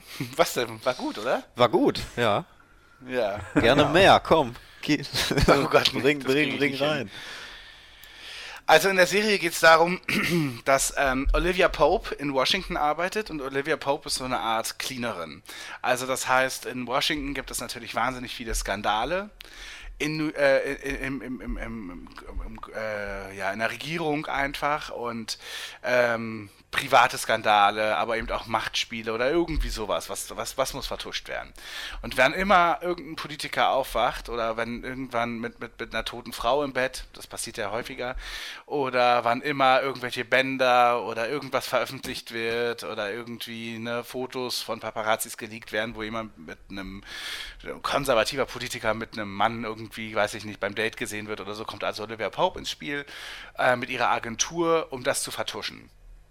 Und deswegen ist sie eben auch sehr, eine sehr mächtige Person in, ähm, in, in Washington. Und der Witz ist natürlich, dass sie selber in den größten Skandal überhaupt verwickelt ist, denn sie ist die Geliebte des Präsidenten der Vereinigten Staaten. Ja, also äh, der ist, äh, der hat natürlich eine Frau, eine First Lady und so weiter und äh, gibt so das perfekte Eheleben vor und in Wirklichkeit schläft er halt mit Olivia Pope. Ja, und das Ganze hält dann also für sieben Staffeln an. Äh, am Anfang ist diese Serie noch relativ abgeschlossen pro Folge. Es gibt also schon natürlich das große Thema, was ich gesagt habe, aber sie hat am Anfang schon dieses Case of the Weeks. Ne? Also ne, das, am Anfang der Folge ist irgendwas irgendwie das berühmte, da liegt eine tote Frau im Bett im Hotel und sie muss sich dann darum kümmern und am Ende kommt halt raus, okay, was ist da passiert? Und es ändert sich dann so ungefähr schon in Mitte der zweiten Staffel, auf jeden Fall zur dritten dann total und wird dann zu so einer großen Verschwörungssache. Ja, also da gibt es dann irgendwann eine Geheimorganisation, ähm, äh, die, die, die eigentlich die äh, Machenschaften lenkt. Da ist dann natürlich Oliver Popes Vater drin involviert. Und ach naja, also man kann sich's denken und es kommt. Also genau so. Das ist eben wirklich dann die große Polit-Soap. Ja. Ja. Ja, äh, als ich es zum ersten Mal gesehen habe, ich fand, äh, ähm, dass Carrie Washington als Olivia Pope unglaublich toll aussieht. Also wirklich eine wahnsinnig Mhm. stylische Serie. Ähm, und es ist wahnsinnig schnell erzählt. Also diese ganze Serie hat schon einen ganz neuen Stil gefunden. Ähm, einen Stil, den ich äh, gar nicht so oft auch in anderen Serien bis heute gefunden habe. Aber ähm, ähm, ähm, es ist sehr schnell geschnitten und ähm, es ist auch hektisch bisweilen. Also gerade so, wenn man immer sagt, so um zur Ruhe zu kommen, gibt es ja immer so Trenner so zwischen den einzelnen Szenen, dass man so in der Sitcom sieht man dann immer das Wohnhaus von außen oder irgendwie sowas, ne? Das ist bei Scandal immer der Moment, der besonders hektisch ist, weil dann immer so 38 Fotos, Polaroid-Fotos übereinander gelegt werden oder man irgendwie immer sieht, wie so eine Kamera irgendwo ranzoomt und ganz, ganz, ganz, ganz viele Schnappschüsse macht irgendwie. Also es ist ständig passiert da was. Und sowieso ist es so, wenn du wirklich drei Minuten einschläfst bei Scandal, dann hast du echt verpasst, worum es geht. Also so ist so, sozusagen ist eigentlich schon ziemlich anspruchsvoll. In zumindest in der Hinsicht, dass man wirklich schnell rauskommt, wenn man nicht aufmerksam diese Serie verfolgt. Ne? Wie gesagt, letztlich ist das ganz schöner Quatsch, der da passiert. Also dann wird der Sohn von Fitz, das ist der Präsident, der wird dann irgendwann vergiftet und das Ganze ist dann aber irgendwie zwei Folgen später schon gar nicht mehr im Thema, weil das ist ja halt nur der Sohn gewesen und wird dann irgendwie gar nicht mehr drüber nachgedacht und dann gibt es irgendwie diese, dann gibt es einen Wahlkomplott, dass eigentlich dieser Fitz ähm, Gerald Grant ähm, äh, gar nicht hätte gewählt werden dürfen, weil die Wahl manipuliert war und, und all sowas und das findet dann immer so für, sagen wir mal so zwölf Folgen ist das ein Thema und dann war es das aber auch komplett. Also es ist dann natürlich schon sehr quatschig irgendwie. Ja. Also ehrlich gesagt, dieses, dieses Tempo äh, des Erzählens und dieses durchaus anspruchsvolle äh, Erzählen war auch das Einzige, was es für mich ja so interessant gemacht hat, dass ich zumindest zwei Staffeln dran geblieben bin. Danach bin ich dann auch ausgestiegen. Also ja, es ist halt schon ähm, andererseits einfach wirklich Network-Fernsehen, also auch in den, in den Staffeln, wie sie dann ausgewälzt werden, an, äh, an, an Masse, die da produziert wird. Ist, man merkt auch, dass es schon da Machart ist. Also es ist wirklich ihr, ihr Ding und wirklich dieses Soapige. Und mich hat es auch wahnsinnig genervt. Ähm, hier, wir haben die starke Frau als Hauptcharakter. Es ist, sieht ästhetisch aus, sie ist irgendwie spannend und cool. Ähm, und dann muss sie aber doch wieder das, äh, die Affäre mit dem noch stärkeren Mann haben. Ähm, das, ja, also weiß ich nicht, das hätte, hätte jetzt aus meiner Sicht nicht, nicht, nicht sein müssen. Und das ist ein, einer der Gründe, oder sag ich mal, die, die ganze Erzählweise ist dann doch einer der Gründe, warum ich dann relativ früh ausgestiegen bin. Es stimmt insofern, je näher du Olivia Pope kennenlernst, desto weniger nimmst du ihr die Affäre zu dem ab, ne? Also so am Anfang denkst du noch so, okay, das halt dem verfallen oder so. Und dann schätzt du aber irgendwann ab, okay, wie ist eigentlich so die Beziehung zu den anderen Menschen, die sie hat in ihrem Umfeld. Und sie ist halt sehr pragmatisch, die ist halt eigentlich nicht emotional. Und dann denkst du dir so, ach, warum ist sie denn überhaupt mit Fitz zusammen? Also das ist irgendwie schon Quatsch, ne? Als Traumpaar funktionieren die beiden überhaupt nicht. Ähm, ja, er ist natürlich auch ein Lappen, also er wird ja gesteuert von anderen. Er wurde auch eigentlich nur aufgestellt, weil man mit ihm halt am besten glaubwürdig gewinnen kann. Um den Rest hat sich dann irgendwie, äh, haben sich dann eben andere Leute gekümmert im Hintergrund. Unter anderem auch seine Ehefrau, die später im Verlauf der Serie übrigens dann auch Präsidentin wird. Melly Grant wird also irgendwann, also wird weg von diesem Ich bin nur die betrogene Ehefrau, wird sich schon sehr zu einer Frau, die selber die Zügel in die Hand nimmt und genauso in Machenschaften verstrickt ist. Also sie wird als Figur schon sehr, sehr stark aufgebaut und Melly Grant ist für mich auch schon so ein Grund, warum diese Serie irgendwie sieben Staffeln lang für mich noch halbwegs funktioniert hat. Also bei mir kam so der erste Hänger so in Staffel 5 ungefähr. Und das eigentlich ja relativ spät. Und äh, dann ging es zum Glück dann durch Melly wieder ein bisschen voran. Fitz wurde immer weiter in den Hintergrund gerückt. Ja. Es war schon, es ist schon eine sehr weibliche Serie und eben auch wirklich die Macht der Frauen sozusagen hier. Ja. Inwiefern war die Serie denn, sagen wir mal, auch vielleicht bahnbrechend oder so ähm, einflussreich? Du hast schon genannt, die, die, die Montage oder so, oder die, sch die schnellen Schnitte, dass das extrem ähm, schnell erzählt ist.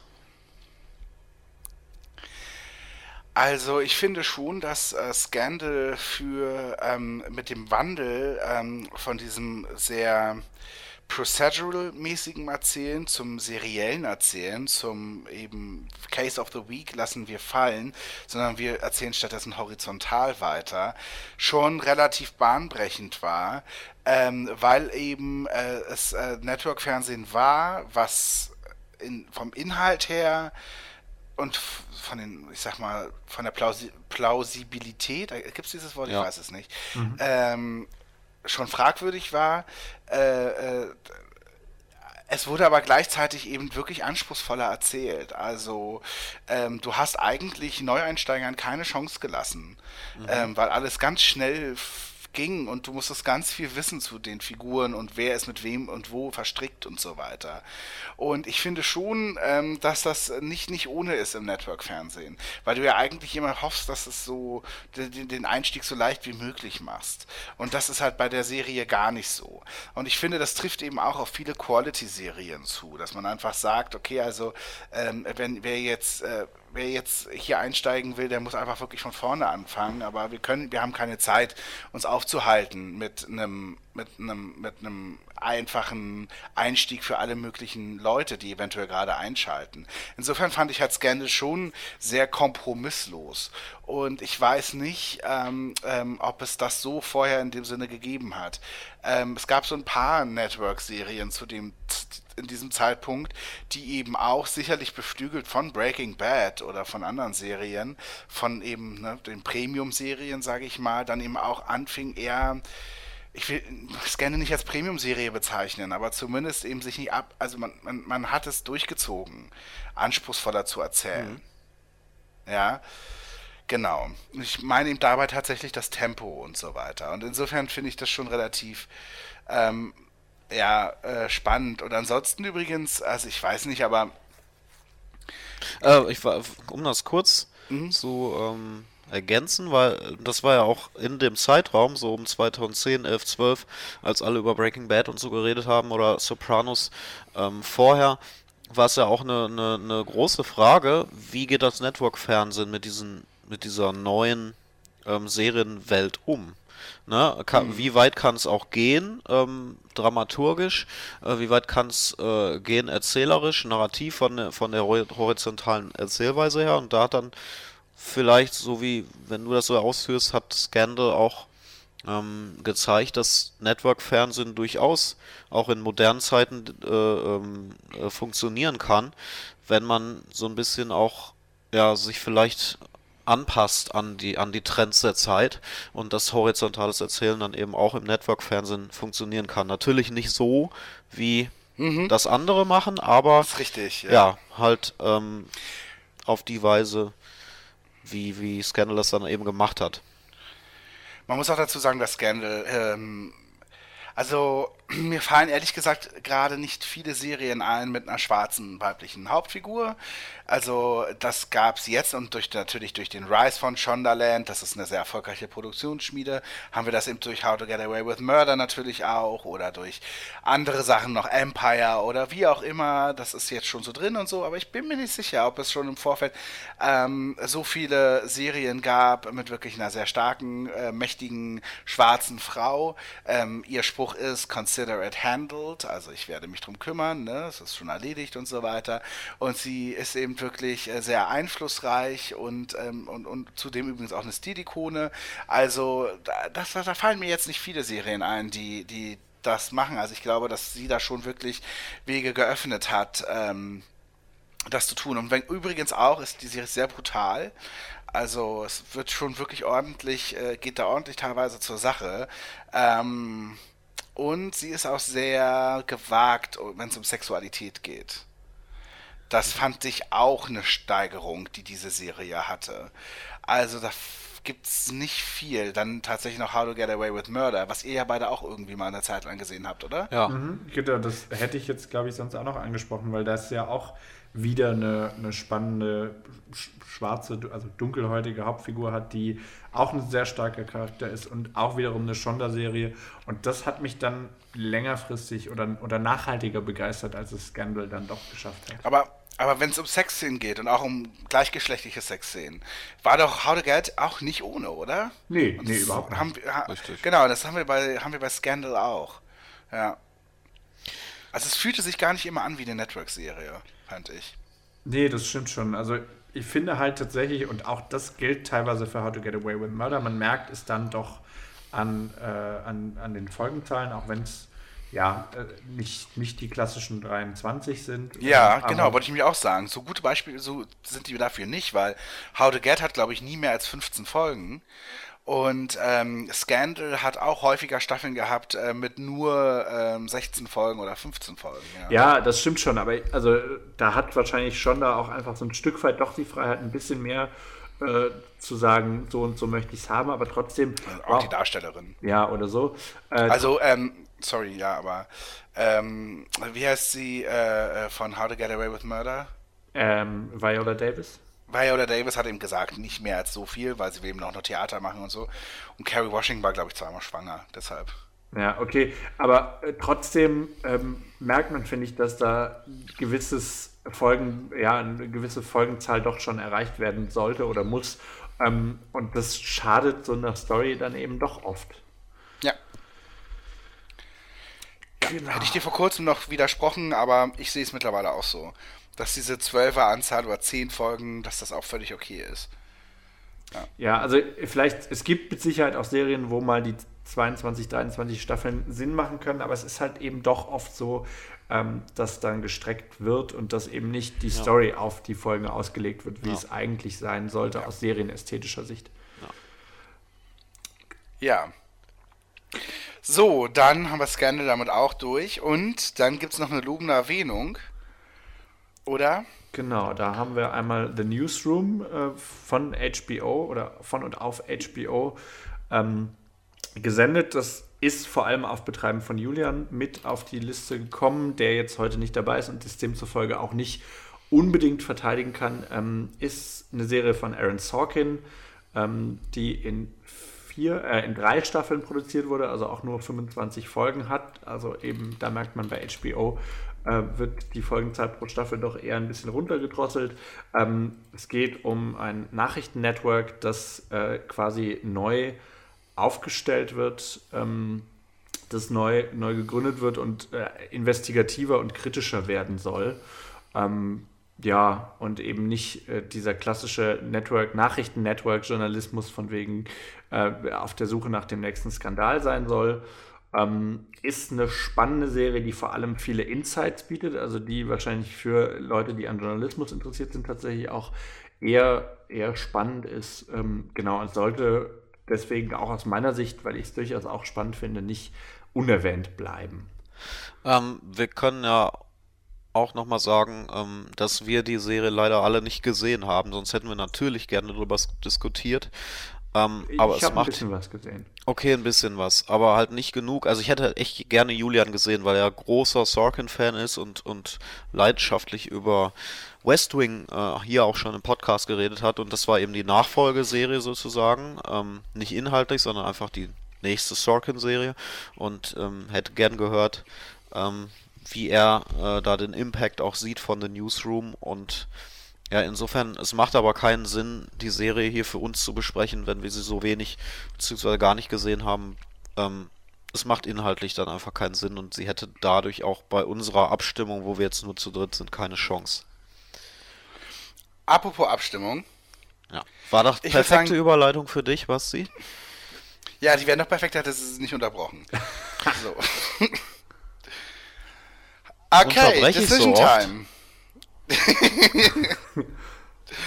Dieter Thomas. Nee, niemals unterbrechen. Okay. Wie schön. So, Decision Time, liebe Leute. Wir haben Breaking Bad, wir haben Girls, wir haben Louis, wir haben Scandal. Und jetzt küren wir die Serien, äh, den Eintrag in die Hall of Fame, Serien Hall of Fame 2012. Und ich bitte mal um Jan, dass du deine erste Stimme Ah, abgibst. ja, also ich finde halt, es ist zwar ein Jahr, wo wir relativ wenig Serien haben. Ähm, wir haben in anderen Jahren haben wir teilweise sieben Serien, die wir besprechen, aber es ist, es sind dafür für mich jetzt drei Serien dabei, die wirklich unglaublich gut sind. Und ich hatte gerade bei Girls, ich hatte das gar nicht mehr so auf dem Schirm, aber als, als wir gerade drüber diskutiert haben, hatte ich schon eigentlich Bock wieder die zu sehen. Also und auch vor allem den Impact, den Girls wirklich hatte, den, den sehe ich auch. Louis genauso. Ähm, eine Serie, die ich heute noch gerne immer mal wieder sehe. Und ähm, letztendlich entscheide ich mich dann aber trotzdem für Breaking Bad, weil ähm, da geht einfach nichts drüber. Es ist meine Lieblingsserie. Gerade die fünfte Staffel haben wir ausgeführt, warum die so toll nochmal ist und Maßstäbe gesetzt hat. Und in jedem anderen Jahr würde, würde wahrscheinlich äh, ja, Girls gewinnen, vermute ich. Aber ähm, ja, da kann, bin ich mir gar nicht so sicher. Ja, Ob okay. in jedem anderen Jahr. Es war schon, das war schon der Anfang nur. Nee, ich meine jetzt, wenn. Breaking Bad weg wäre. Ähm, also, Ah, ja, ja, ich hab's genau. falsch Ja, formuliert, wofür- klar. Wofür ich ja war, ne? Ja, ja, ja, Get rid of Breaking Bad. Give me some Hannah Horvath. ja. Ja. Ähm, ich war nicht dafür, das kann ich sagen. Also bei mir schwankte das Pendel auch zwischen zwei Serien. Also, dass ich Scandal jetzt nicht so doll fand, habe ich ja schon äh, anklingen lassen. Ähm, verstehe aber ihre, die, die Position von Scandal da. Girls habe ich einfach zu, äh, ja, zu, zu keine Verbindung zu, dadurch, dass ich es nicht gesehen habe. Insofern schwang das Pendel allein schon deshalb zwischen Louis und Breaking Bad.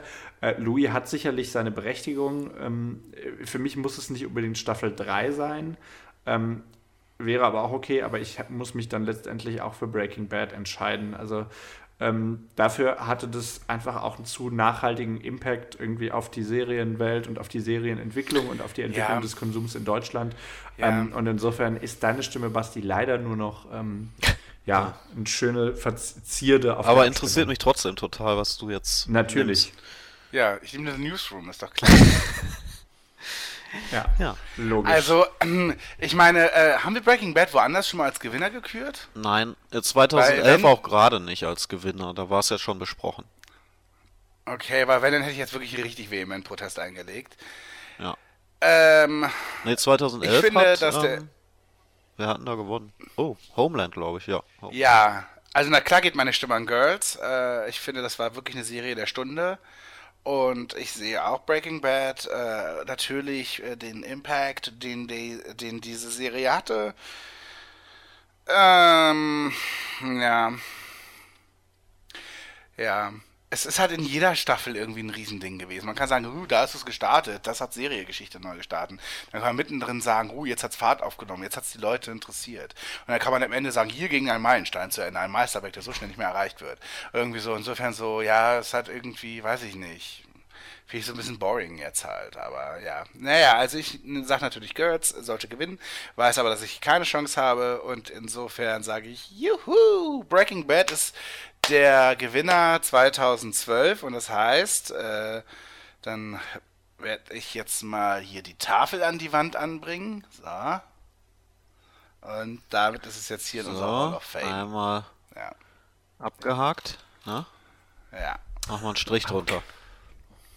Machen wir einen Strich drunter und schauen auf 2013. Na dann, mach mal. Mach mal, ja, also wir haben zum Auftakt ähm, die erste Staffel von House of Cards. Und ich sag mal, wo wir ähm, ja 2012 mit Scandal schon ja, im Polit-Thriller-Serie im weiteren Sinne ähm, haben, kann man ja durchaus sagen, dass House of Cards ähm, die, die Polit-Serie bzw. die Serie auch ein Stück weit neu, neu geschrieben hat, vor allem eben mit dem, mit dem Einfluss der Video-on-Demand-Serie, würde ich sagen. Ja, vielleicht noch kurz zum Überblick. 2013 haben wir nicht nur House of Cards, sondern eben auch die dritte Staffel Homeland nominiert. Dann die erste Staffel von Brooklyn 99, die erste Staffel Orange is the New Black und die erste Staffel The Goldbergs. Denn, ne, Network ist auch nicht ohne. Also ich will die Networks nicht vergessen, das will ich nur an der Stelle sagen. Gut, aber ja, House of Cards, du hast schon angefangen, äh, Polizserie von, wer war das? Äh, David Fincher. Fall äh, Fincher und ist das Sorkin oder nicht? Nein, nein, nein, Sorkin. Nein! Nein, du Dummerchen! Nein! Ja, Man fragt, ob es Sorkin ist. Oh, Hat sich das putzig jetzt so er ja angehört?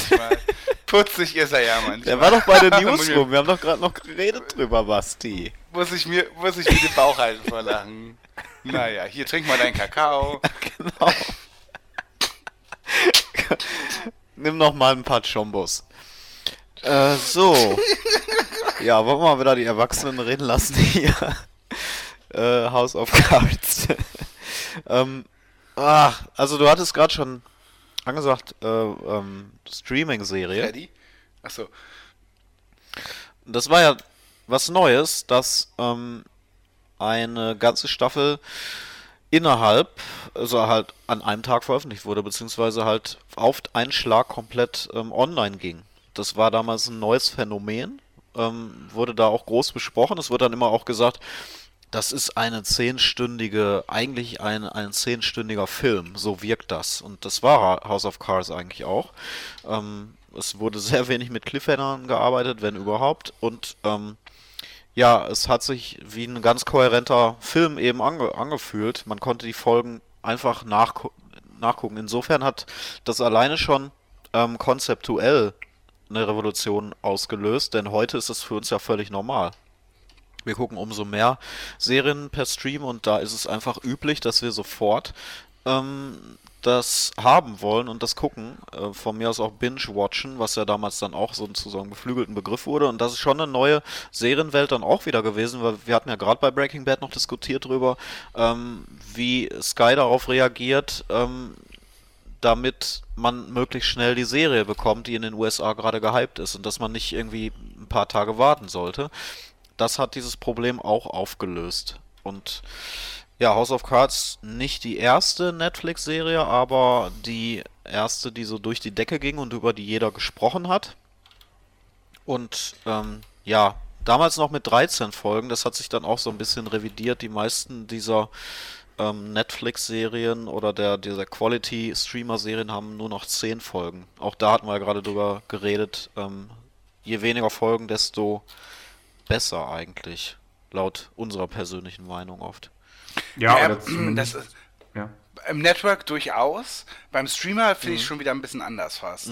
Weil im Streamer ist es halt einfach so, du, da, da, da wird das ja alles auf einem Schlag produziert, mehr oder weniger. Ne? Und das ist dann fertig und dann wird es online gestellt.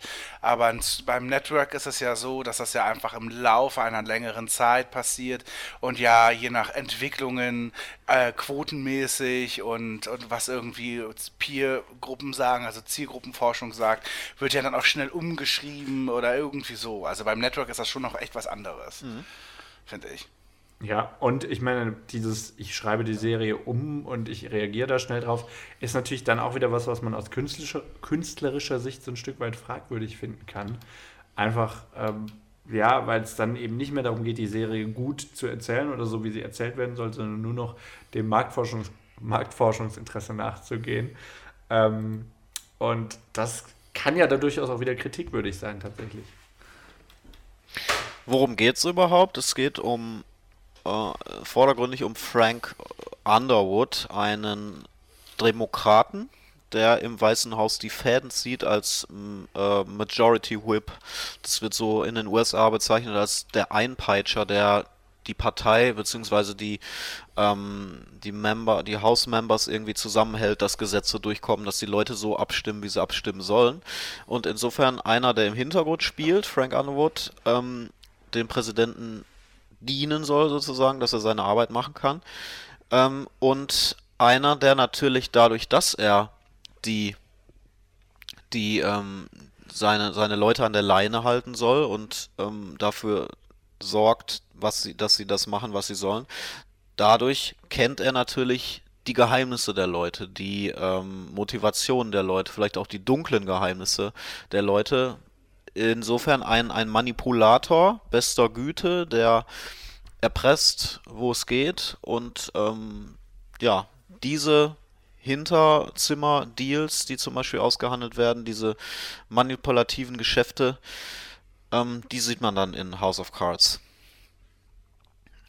In der ersten Staffel kommt, wird er auch, auch selber, ähm, kommt er auch selber ins Kreuzfeuer durch ein, was ist denn das, ein Porno? Oder halt, ähm, zumindest ein Erpresservideo, ähm, was er mit einer Journalistin irgendwie, wo er mit einer Journalistin anbandelt und ähm, danach nicht nur dieses Video verschwinden lassen will oder alle Beweise, die für dieses Verhältnis ähm, stehen, sondern auch die Journalistin selber. Und das zeigt auch schon in Staffel 1, er geht über, über Leichen, also auch wortwörtlich. Ähm, und daran sieht man auch wieder diesen bösen, abgrundtiefen Charakter, der sich in den folgenden Staffeln noch weiter entfaltet irgendwie. Ja. Was was die Rezeption in Deutschland anbelangt, kann man vielleicht auch noch sagen, also es war ja dann noch so, dass sich da Sky für Sky Atlantic die, äh, die Rechte gesichert hatte, was wiederum ganz spannend ist, weil ja dann die folgenden Staffeln auch die Erstausstrahlung noch auf Sky bekommen haben. Ähm, einfach weil Netflix noch gar nicht so weit geplant hatte, dass es den, dass es den Deutschland-Launch des, des Video-on-Demand-Portals dann hier auch geben wird, was ähm, ja schon einen Unterschied macht für die Rezeption der Serie einfach, weil es ja gerade eigentlich in den USA den, den Einfluss hat, dass es eigentlich das Video on Demand oder die Eigenproduktion auf Video on Demand wirklich salonfähig gemacht hat, mhm. während es in Deutschland überhaupt nicht so wahrgenommen werden konnte, einfach weil es nicht auf äh, Video on Demand Plattformen erst ausgestrahlt wurde. Ja. Ähm ja, es hat wirklich viele, viele Dinge neu gemacht. Wie gesagt, nicht nur, dass es keine Cliffhanger gibt ähm, und dass es immer sofort verfügbar äh, war, sondern auch inhaltlich zum Beispiel diese, dieses Brechen der vierten Wand, was das erste vielleicht ist, was einem so auffällt, wenn man die Serie beginnt, dass Frank Underwood ähm, oftmals in die Kamera guckt und mit dem Zuschauer redet. Und da zum Beispiel seine Pläne erläutert, die er gleich dann äh, in der Szene ausführt.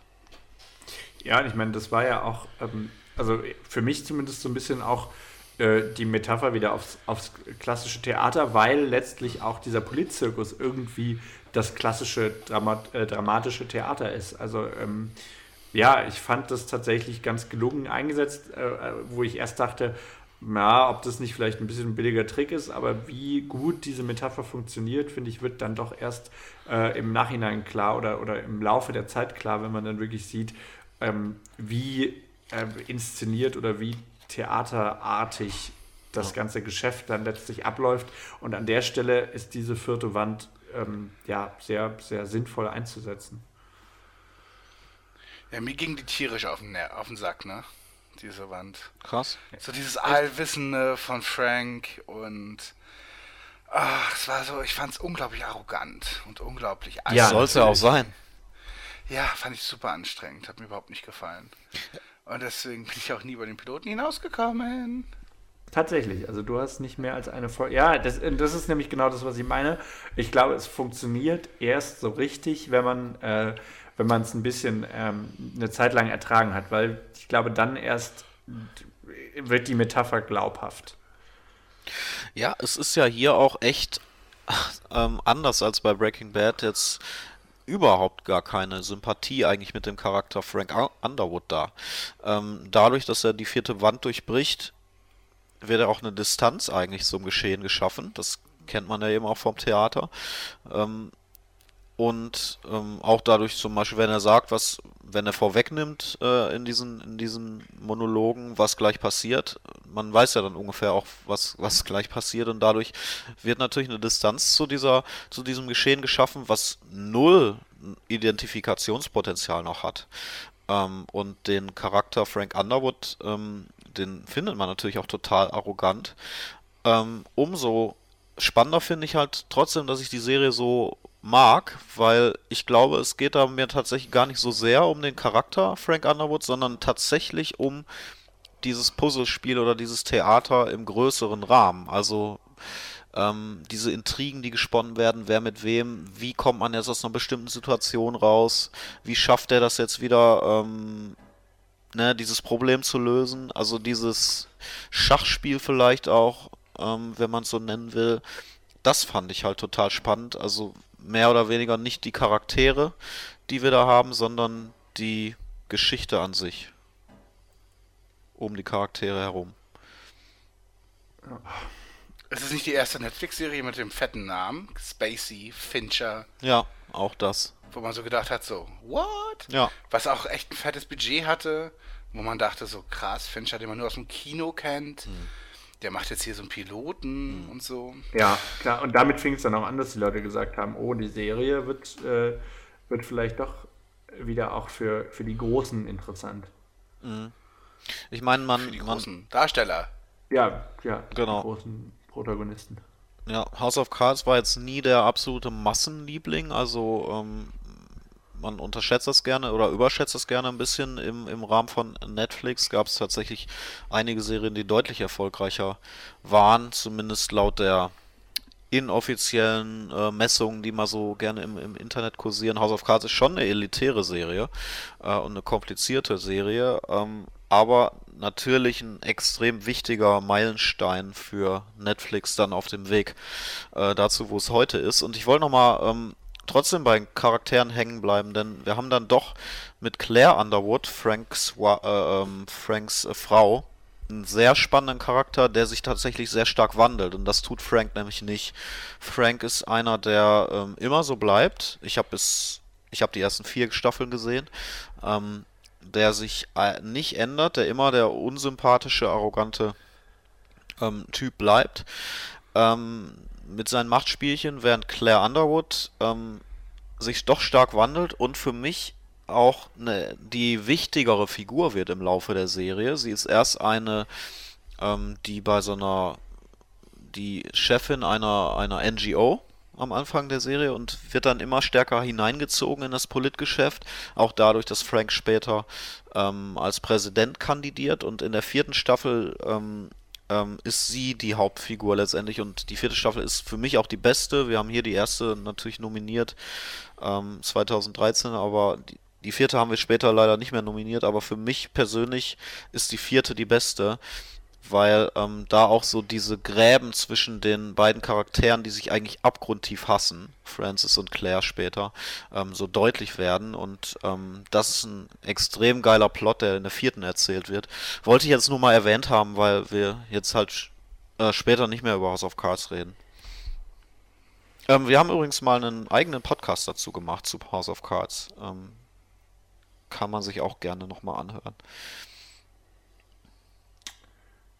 Jo. Genau, dann haben wir Homeland auf dem Parkett und zwar mit der dritten Staffel. Äh, und da muss ich ganz klar sagen, die habe ich schon gar nicht mehr gesehen. Insofern ist jetzt euer ah, aber warum? Programm. Ähm, tatsächlich nicht, weil ich die Serie nicht mehr, nicht mehr gut fand, sondern einfach, weil es bei mir so ein bisschen untergegangen ist. Ähm, also ich habe auch die erste Staffel von, äh, von, von Hatto-Film gesehen, also mhm. die Ser Serie, auf der Homeland wiederum ein Stück weit basiert, also die israelische äh, Produktion fand ich ähm, vielleicht sogar noch ein Stück eindrücklicher.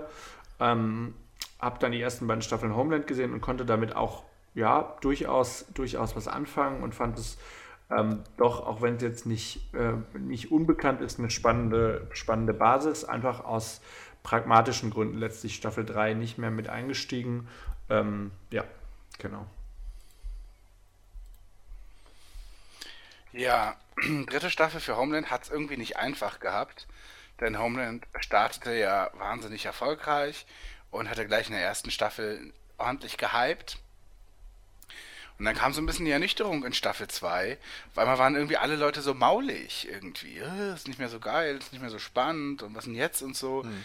Die Quoten, ja, waren noch ganz gut. Und irgendwie war aber eher so eine Mäh-Stimmung da damals. Weil eben auch Breaking Bad so auf die Tube drückte und beides war so, irgendwie hatten, hatte ich das Gefühl, dass alle Welt, alle Serienfans auf beide Serien eben so geschaut haben. Mhm. Und äh, die dritte Staffel startete jetzt also und man dachte natürlich auch so am Anfang, ach hm, ja, es hat jetzt okay, also ist eine gute Staffel, ja, meine Güte und so, ne. Ich fand sie ganz gut, so. Und dann hat die Serie aber natürlich schon extrem von sich reden gemacht mit dem Ende der dritten Staffel, äh, mit dem Ende, ne, der letzten Folge der ja. dritten Staffel. Denn halt, klar, wenn wir über Homeland geredet haben zu dem Zeitpunkt, ging es halt vor allen Dingen um zwei Figuren, nämlich um Carrie und um Brody. Brody. Und ähm, Brody ist gestorben am Ende der dritten Staffel. Ja. Freddy, es hat sich jetzt auch schon zu dir rumgesprochen, ne? Ja, ja. Ich, äh, okay. Also ihr müsst deswegen mir sowieso auch keine Rücksicht auf irgendwelche Spoiler nehmen, aber das habe ich schon auch mitbekommen. Ja, ich glaube, das haben alle mittlerweile mitbekommen, dass äh, am Ende ja Brody gehängt wurde. Hm. Ja, und ich muss sagen, das war natürlich was, was man hat jetzt so gar nicht kommen sehen. Also das war schon extrem überraschend gewesen damals ähm, und sehr radikal auch, ne? Dass eben Carrie sieht, wie er dann da am Galgen hängt. ja, und dadurch äh, hat es dann auf der einen Seite für einen extremen Bass nochmal spät gesorgt und auf der anderen Seite waren aber natürlich alle so, die dann gesagt haben, warum soll ich jetzt noch weiter gucken? Und es stimmt auch, die dritte Staffel endet halt echt wie ein, wie ein, wie ein Serienfinale, ne? Ja. Also ja. Es, es, gibt, es, es gibt eigentlich keine losen Fäden mehr. Ja. Und äh, am Ende erweist Carrie Brody noch die letzte Ehre quasi. Und äh, ja, sinniert noch kurz und dann äh, hört es auch auf. Und dann denkt man sich so, ja, waren gute drei Staffeln, ne? Ja. Äh, ich habe danach auch, nee, ja? ich habe danach ja. nicht mehr weitergeguckt bis heute, weil es für mich da auch einfach ein Ende war und ich nicht gesehen habe, warum man es jetzt irgendwie weitererzählen wollte. Es war dadurch eine sehr schöne, kompakte Geschichte, die über mhm. drei Staffeln erzählt wurde und ähm, wir haben ja auch schon im letzten Podcast ausgeführt, wie ja, wie halt Homeland auch für die für die Paranoia und Angst der USA oder der westlichen Welt, der gesamten westlichen Welt ähm, nach dem 11. September steht und ähm, wie die Serie auch mit Ängsten spielt, gerade in der dritten Staffel, wenn es in den Iran geht. Ne? Da spielt er ein, ein Großteil mhm. der Staffel ähm, im Bauch des Feindes sozusagen.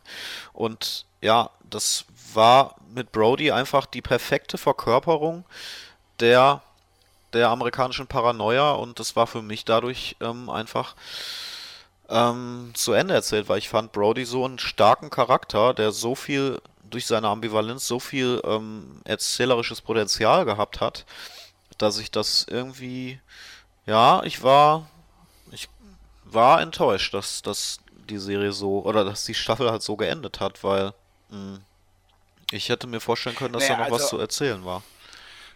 Okay, also ich habe das schon durchaus so gesehen, dass es als Serienfinale jetzt richtig gut funktioniert, weil eine Serie kann so enden. Als ich. Serienfinale schon, ähm, klar. Genau. Ja. Und dann aber zu denken, okay, was soll jetzt in der vierten Staffel passieren, das ist natürlich dann die große Frage. Ne? Ja. Also ich meine, Homeland hat später schon seine Themen gefunden. Ja. Ne? Aber es wurde schon in gewisser Weise dann doch eher noch, ich sag mal, gewöhnlicher. Ja. Noch 24-haftiger. So. Ja. Ja. Und das ja. war auch schon die dritte Staffel.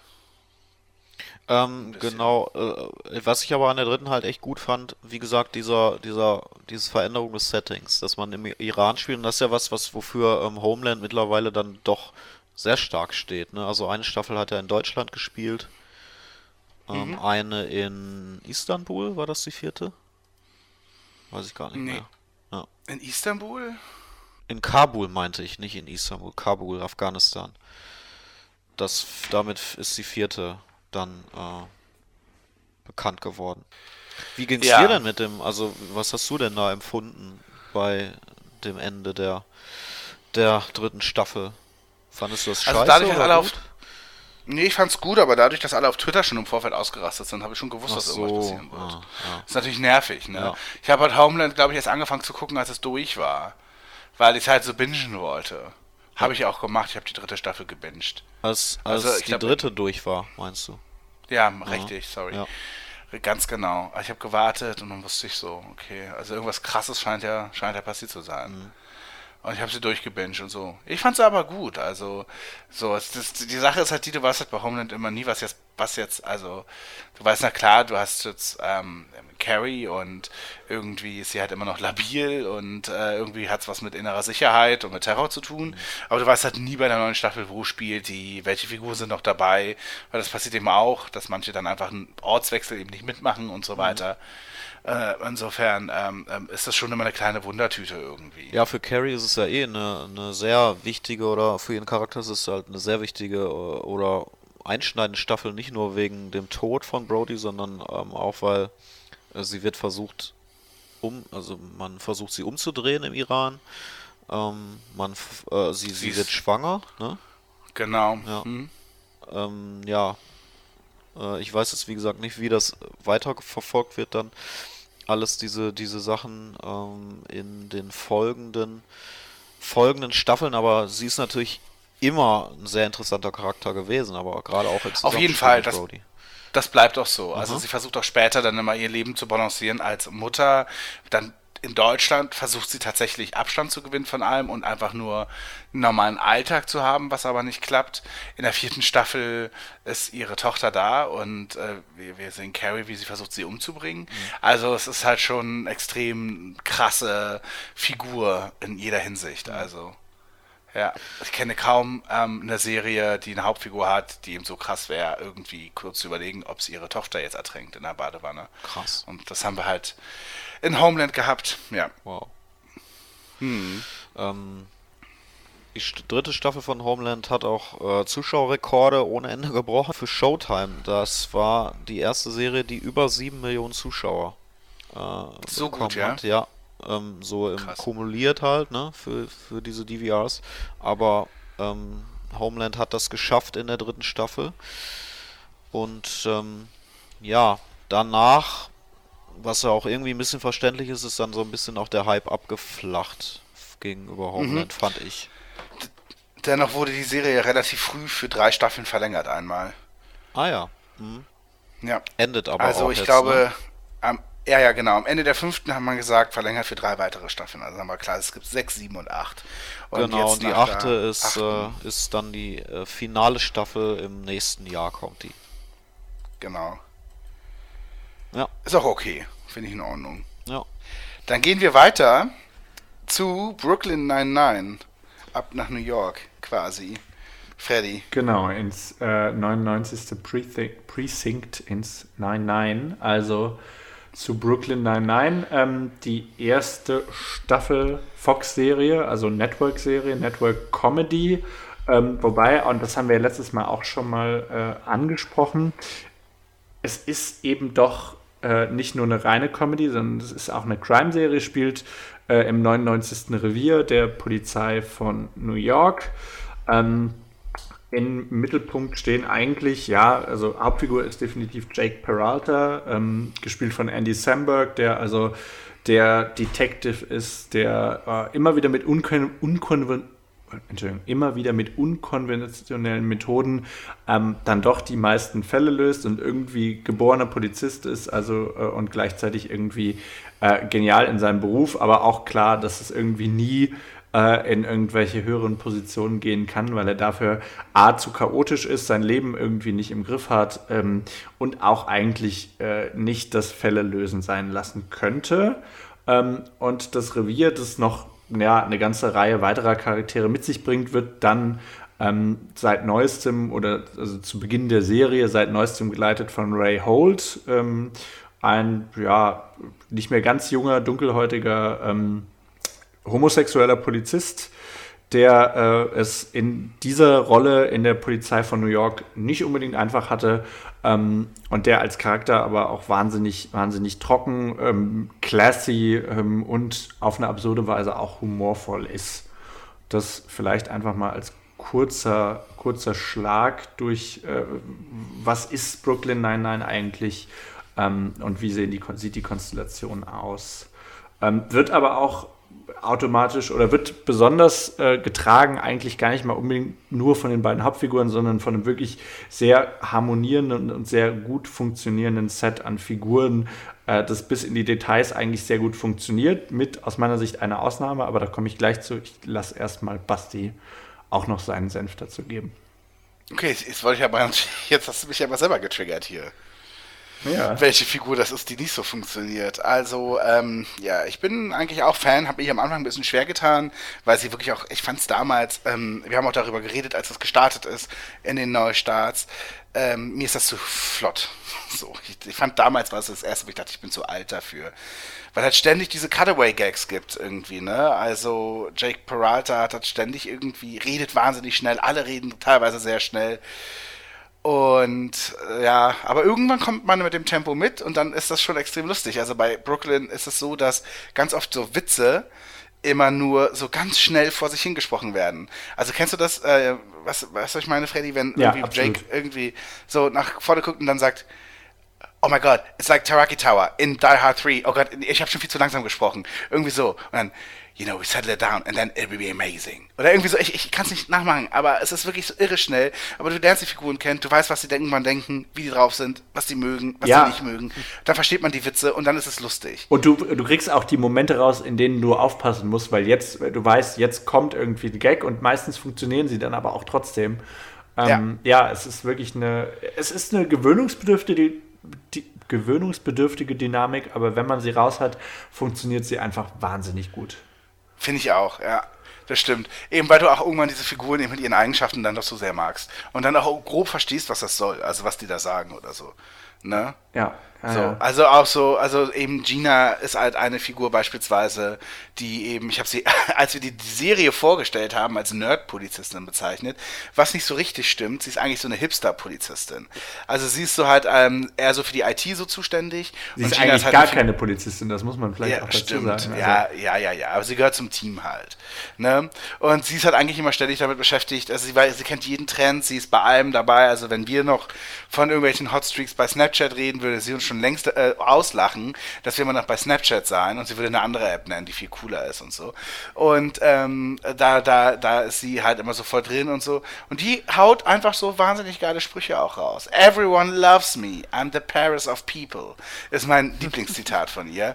Und ähm, ja, so gibt es eben wirklich einige. Ich mag Hitchcock und Scully sehr gerne. Das sind die zwei dicken Polizisten, die einfach nur auf ihre Rente warten und immer nur auf der Couch liegen. Ähm, Die sich äh, in einer besten- Folge, das finde ich das allerbeste, die sich in einer Folge äh, ein Battle liefern, wer länger nur auf seinem Arsch sitzen bleiben kann. Also wer es schafft, Ja. nicht auf dem Stuhl aufzustehen. Und irgendwann fahren sie dann mit dem Stuhl durch die Stadt und besorgen sich Hotdogs. Ähm, also Scully auch meine absolute Lieblingsfigur. Ja, es ist auch wirklich so, dass die beiden ähm, ja äh, die kürzesten Wege zur Toilette wissen. Also das muss man dazu sagen, ne? Was ihre Interessen sind. Das aber mit Leidenschaft. Also sie wissen ganz genau, wo ist der Weg von Mikrowelle zum Schlafplatz am kürzesten. Und da sind sie auch richtig trickreich. Oder sie können das auch beispielsweise unten im, wo das ganze, wo die ganzen Drogen gelagert werden oder so, haben die dann irgendwie eine, machen sie dann so, so, so einen Schreibtisch beiseite und irgendwie schieben den Schrank weg und dann haben dann haben die dann so ein Nap-Paradies sozusagen sich gebaut und so. Also das können die beiden auf jeden Fall richtig gut. Ja, dann gibt's natürlich äh, Boyle, ne? Das ist Ja. so, der will der beste Freund von Jake sein. Ähm, und ist da extrem emotional dabei. Und wenn Jake irgendwann mal ihn nicht in seinem Team hat oder zu irgendeiner Operation nicht mitnimmt, ist er dann immer direkt getroffen. Aber er tut alles daran, seinem besten Freund zu helfen und ist halt so der kleine, der kleine Anhängsel immer von Jake Peralta, der ihm immer hinterher rennt. Was teilweise auch sehr, sehr süß ist. Oder ist das etwa die Figur, die für dich nicht funktioniert? Nein, die funktioniert für mich grandios. Also Charles Boyle ist, äh, ist, ist toll und wichtig, den braucht es auch. Äh, und was ich auch besonders gerne mag, ist, wenn die Familie von Charles Boyle äh, Mhm. auftaucht. Ich glaube, in der ersten Staffel ist es noch gar nicht der Fall. Ich bin jetzt aber nicht sicher. Äh, aber später kommen, kommen sie immer vor, weil die komplette Familie trägt grundsätzlich nur beige Klamotten und sagt sich bei jeder Gelegenheit I love you. Und zwar ja. jeder immer und immer wieder, auch in den unpassendsten Situationen. Ähm, klingt ein bisschen äh, platt an der Stelle wahrscheinlich, ist aber ähm, tatsächlich irgendwie sehr, sehr unterhaltsam, wenn man die ganze Familie dann irgendwann mal gesehen hat. Oder wahrscheinlich nicht mal ein Drittel der Familie gesehen hat, aber alle, die bis jetzt vorkamen, ähm, auch sehr, sehr schön.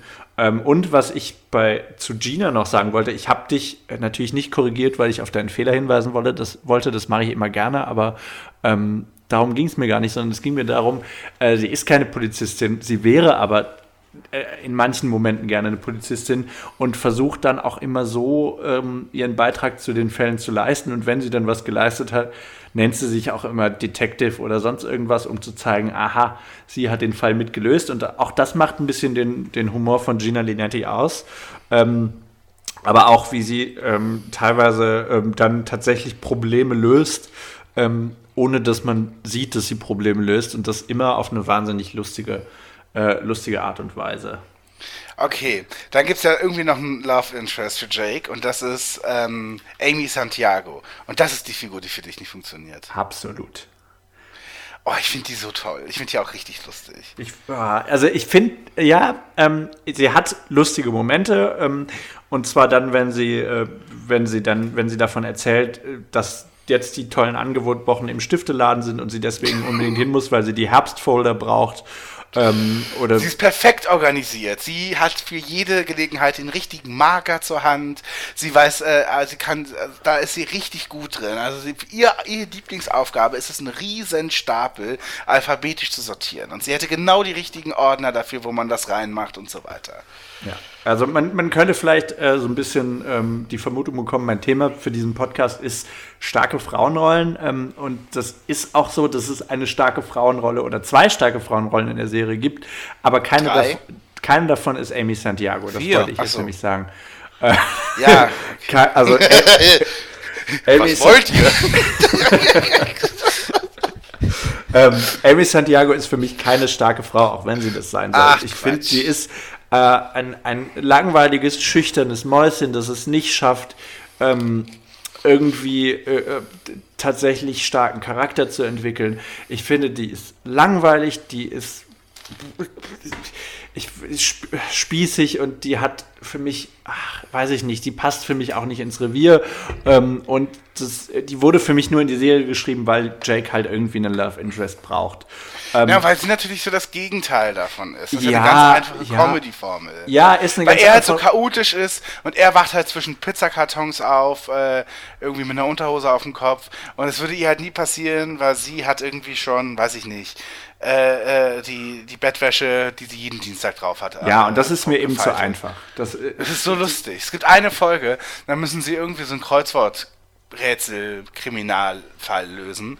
Und da ist sie halt so die absolute Expertin drin, weil sie liebt das Kreuzworträtsel zu machen und dann irgendwie sowas wie, ich weiß, manchmal bin ich ein bisschen verrückt, aber ich liebe Kreuzworträtsel und so eine Sachen. Das ist so ihr Humor und das ist sehr witzig. Und das Geile ist, dann würde Gina halt dann darauf einen richtig geilen Spruch noch bringen, wie absolut lame das ist. Und so, und das ist der Humor und deswegen ist sie auch richtig wichtig, weil sie diese Penible unter diesen ganzen Chaoten ist. Die ja. sich ja auch bei Holt immer wahnsinnig einschleimt und immer versucht irgendwie bei Holt geholt, irgendwie ihn absolut zufriedenzustellen und alles, ja. sie weiß es schon und so weiter. Und was für Humor sich von ihr aus auch entwickelt. Das ist richtig wichtig, diese Figur zu haben. Ja, sie ist, sie ist ein Vehikel, das sehe ich schon ein. Ähm, äh, auch für die Storyentwicklung, aber als Love Interest funktioniert sie. Das ist vor allem mein Problem. Sie funktioniert für mich als Love Interest nicht.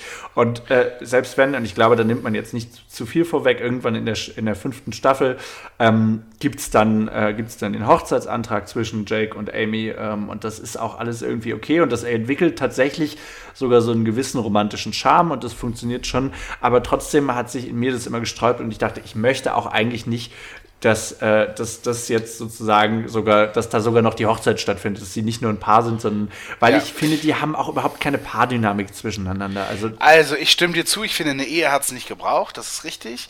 Ähm, ähm, ich dachte dann irgendwann, okay, es endet nach der fünften Staffel, dann kann, können die halt ihr Happy Ending finden. Es wird jetzt nun weitergehen, Fox hat die Serie abgesetzt, aber NBC wird 13 weitere Folgen machen und angeblich planen sie wohl auch weiterhin mit dieser Serie, also nicht nur, es sind jetzt nicht finale 13 Folgen.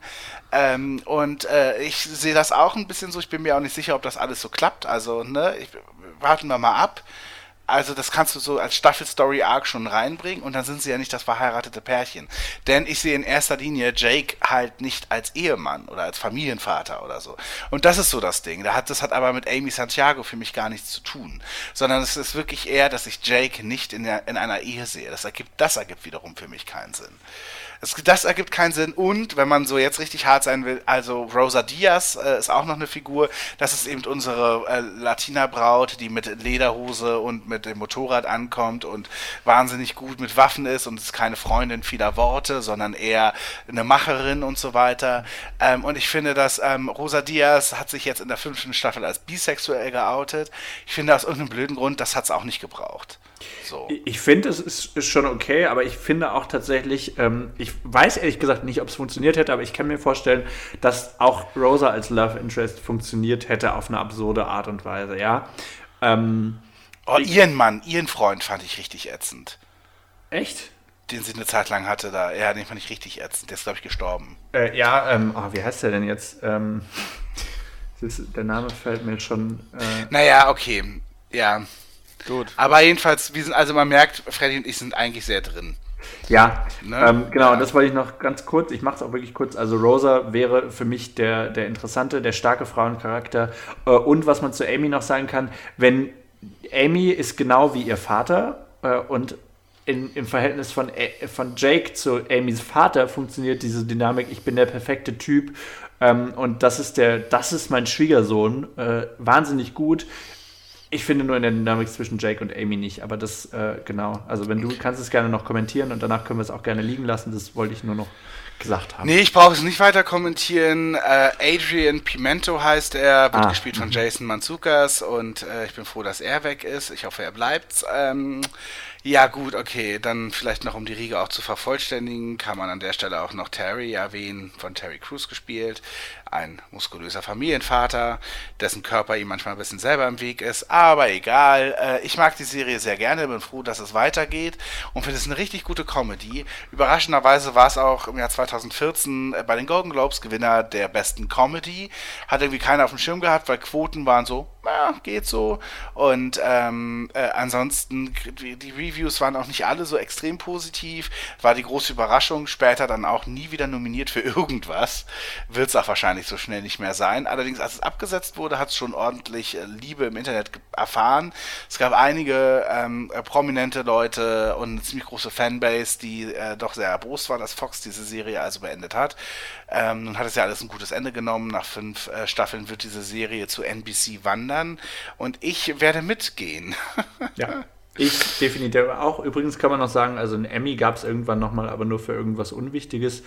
Ähm, Okay. Also äh, es ist wirklich, ah ne, es war aber auch 2014, also nach Ja, 2014. gut, dass wir diesen Nachtrag noch hatten. ähm, ich würde es ich würd's allen eigentlich schon empfehlen, alle, die so, äh, ja, also es ist wirklich ein guter Humor. Mittlerweile läuft es auch auf Netflix und jetzt haben es ganz viele selber gesehen. Ich gucke die Serie seit 2013, Freddy glaube ich auch schon relativ lange, ne? Und jetzt auf einmal höre ich dann doch von vielen immer mal wieder, dass Brooklyn Nine-Nine doch eine super Serie sei. Ich denke mir, ja, sag ich seit fünf Jahren. Und äh, sind auch völlig ins GIF-Game reingekommen. Ich weiß nicht, wie genau das passiert ist, aber auch das finde ich sehr, sehr nett. Ah ja, genau. Ja, also äh, aber gerade Holt und äh, äh, ähm, äh, Gina, ne? Mhm, völlig, ja. Ja. genau, richtig. Die sind komplett, äh, gibt's richtig viele GIFs mit den beiden, ja. Guti, dann Orange is the New Black, Netflix in der ersten Staffel, auch, ne, 2013, ja, ne? wir bleiben uns treu. So. Jan, Ja.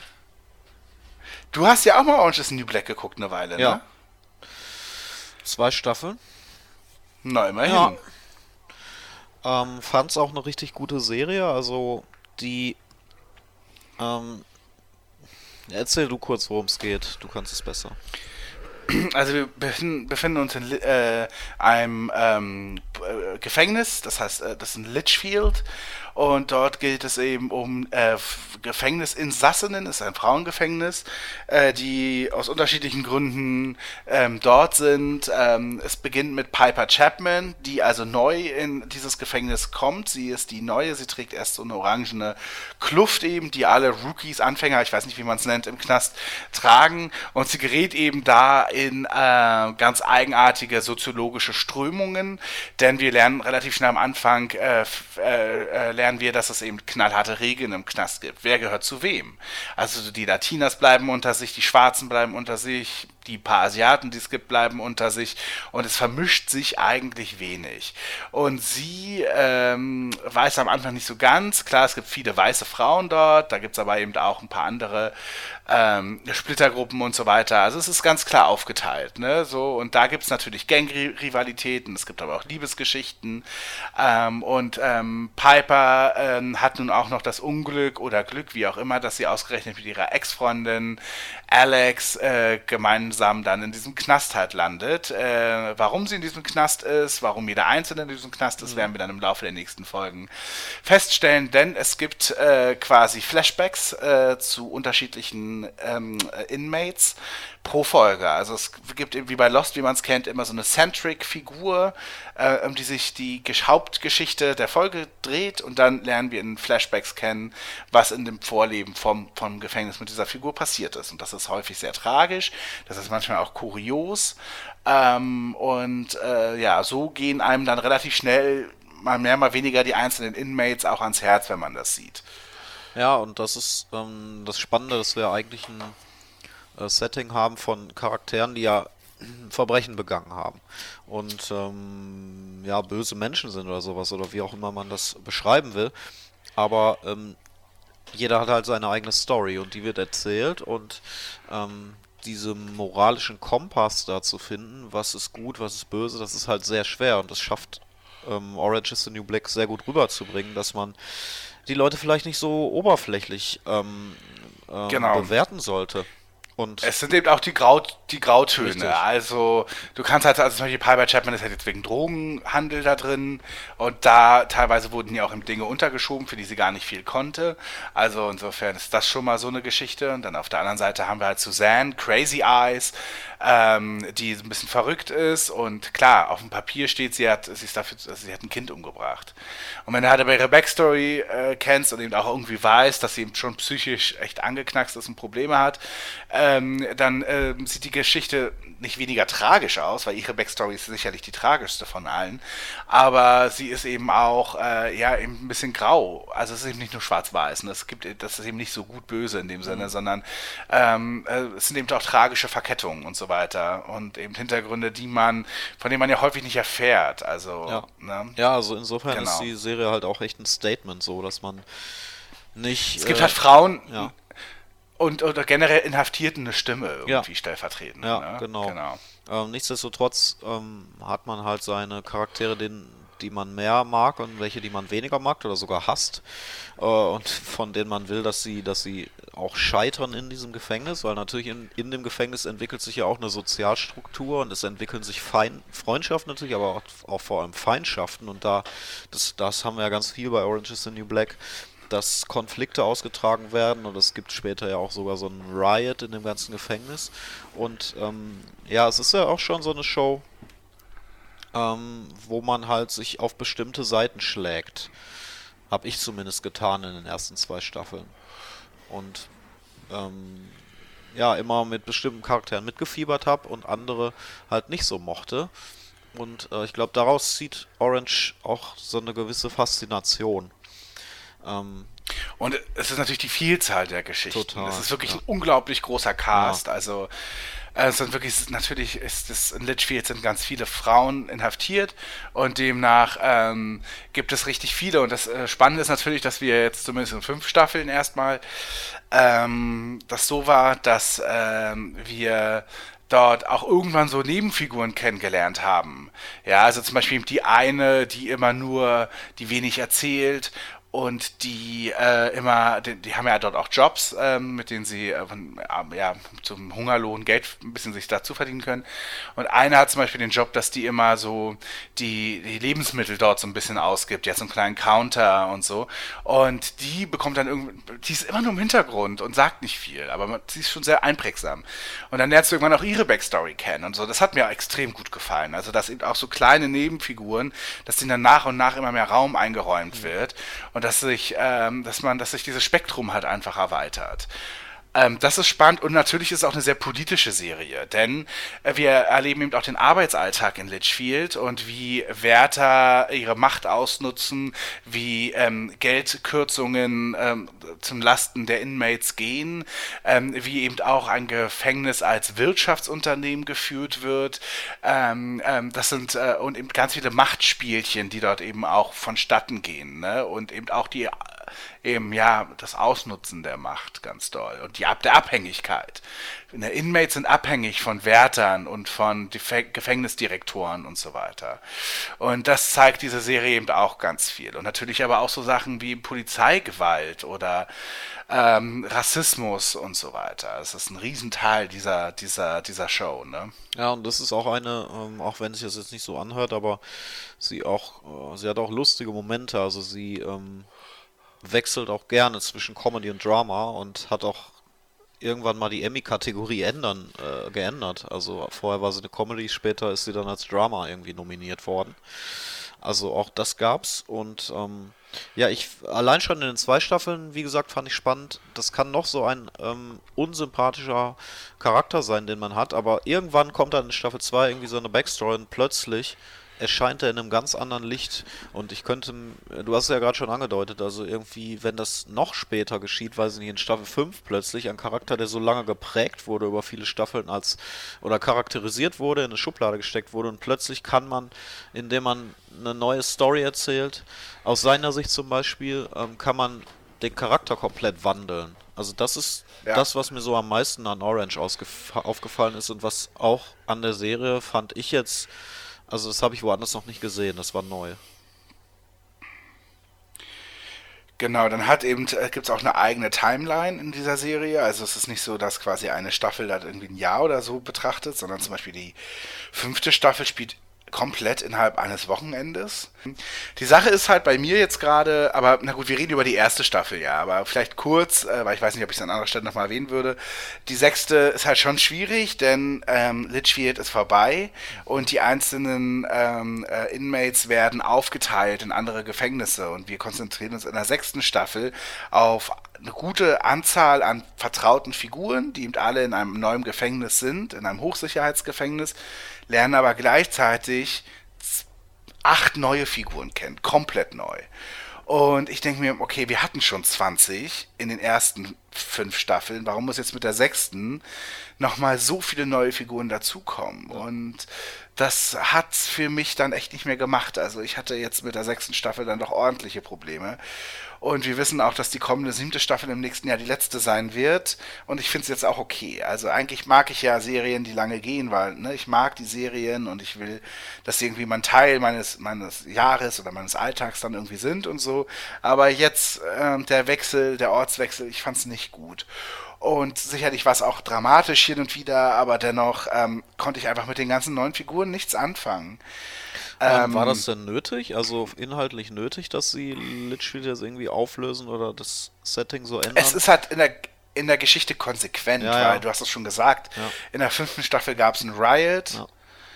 Ähm, Inmates haben die Kontrolle gewonnen im Gefängnis und haben Wärter als Geiseln genommen und irgendwann wurde das eben gestürmt. Ja, also. Und na klar passiert dann was mit denen. Mhm. Also man kann schon sagen, dass die Serie halt sich immer wieder neu erfindet und auch Risiko geht, aber mit der sechsten hat es dann nicht mehr funktioniert.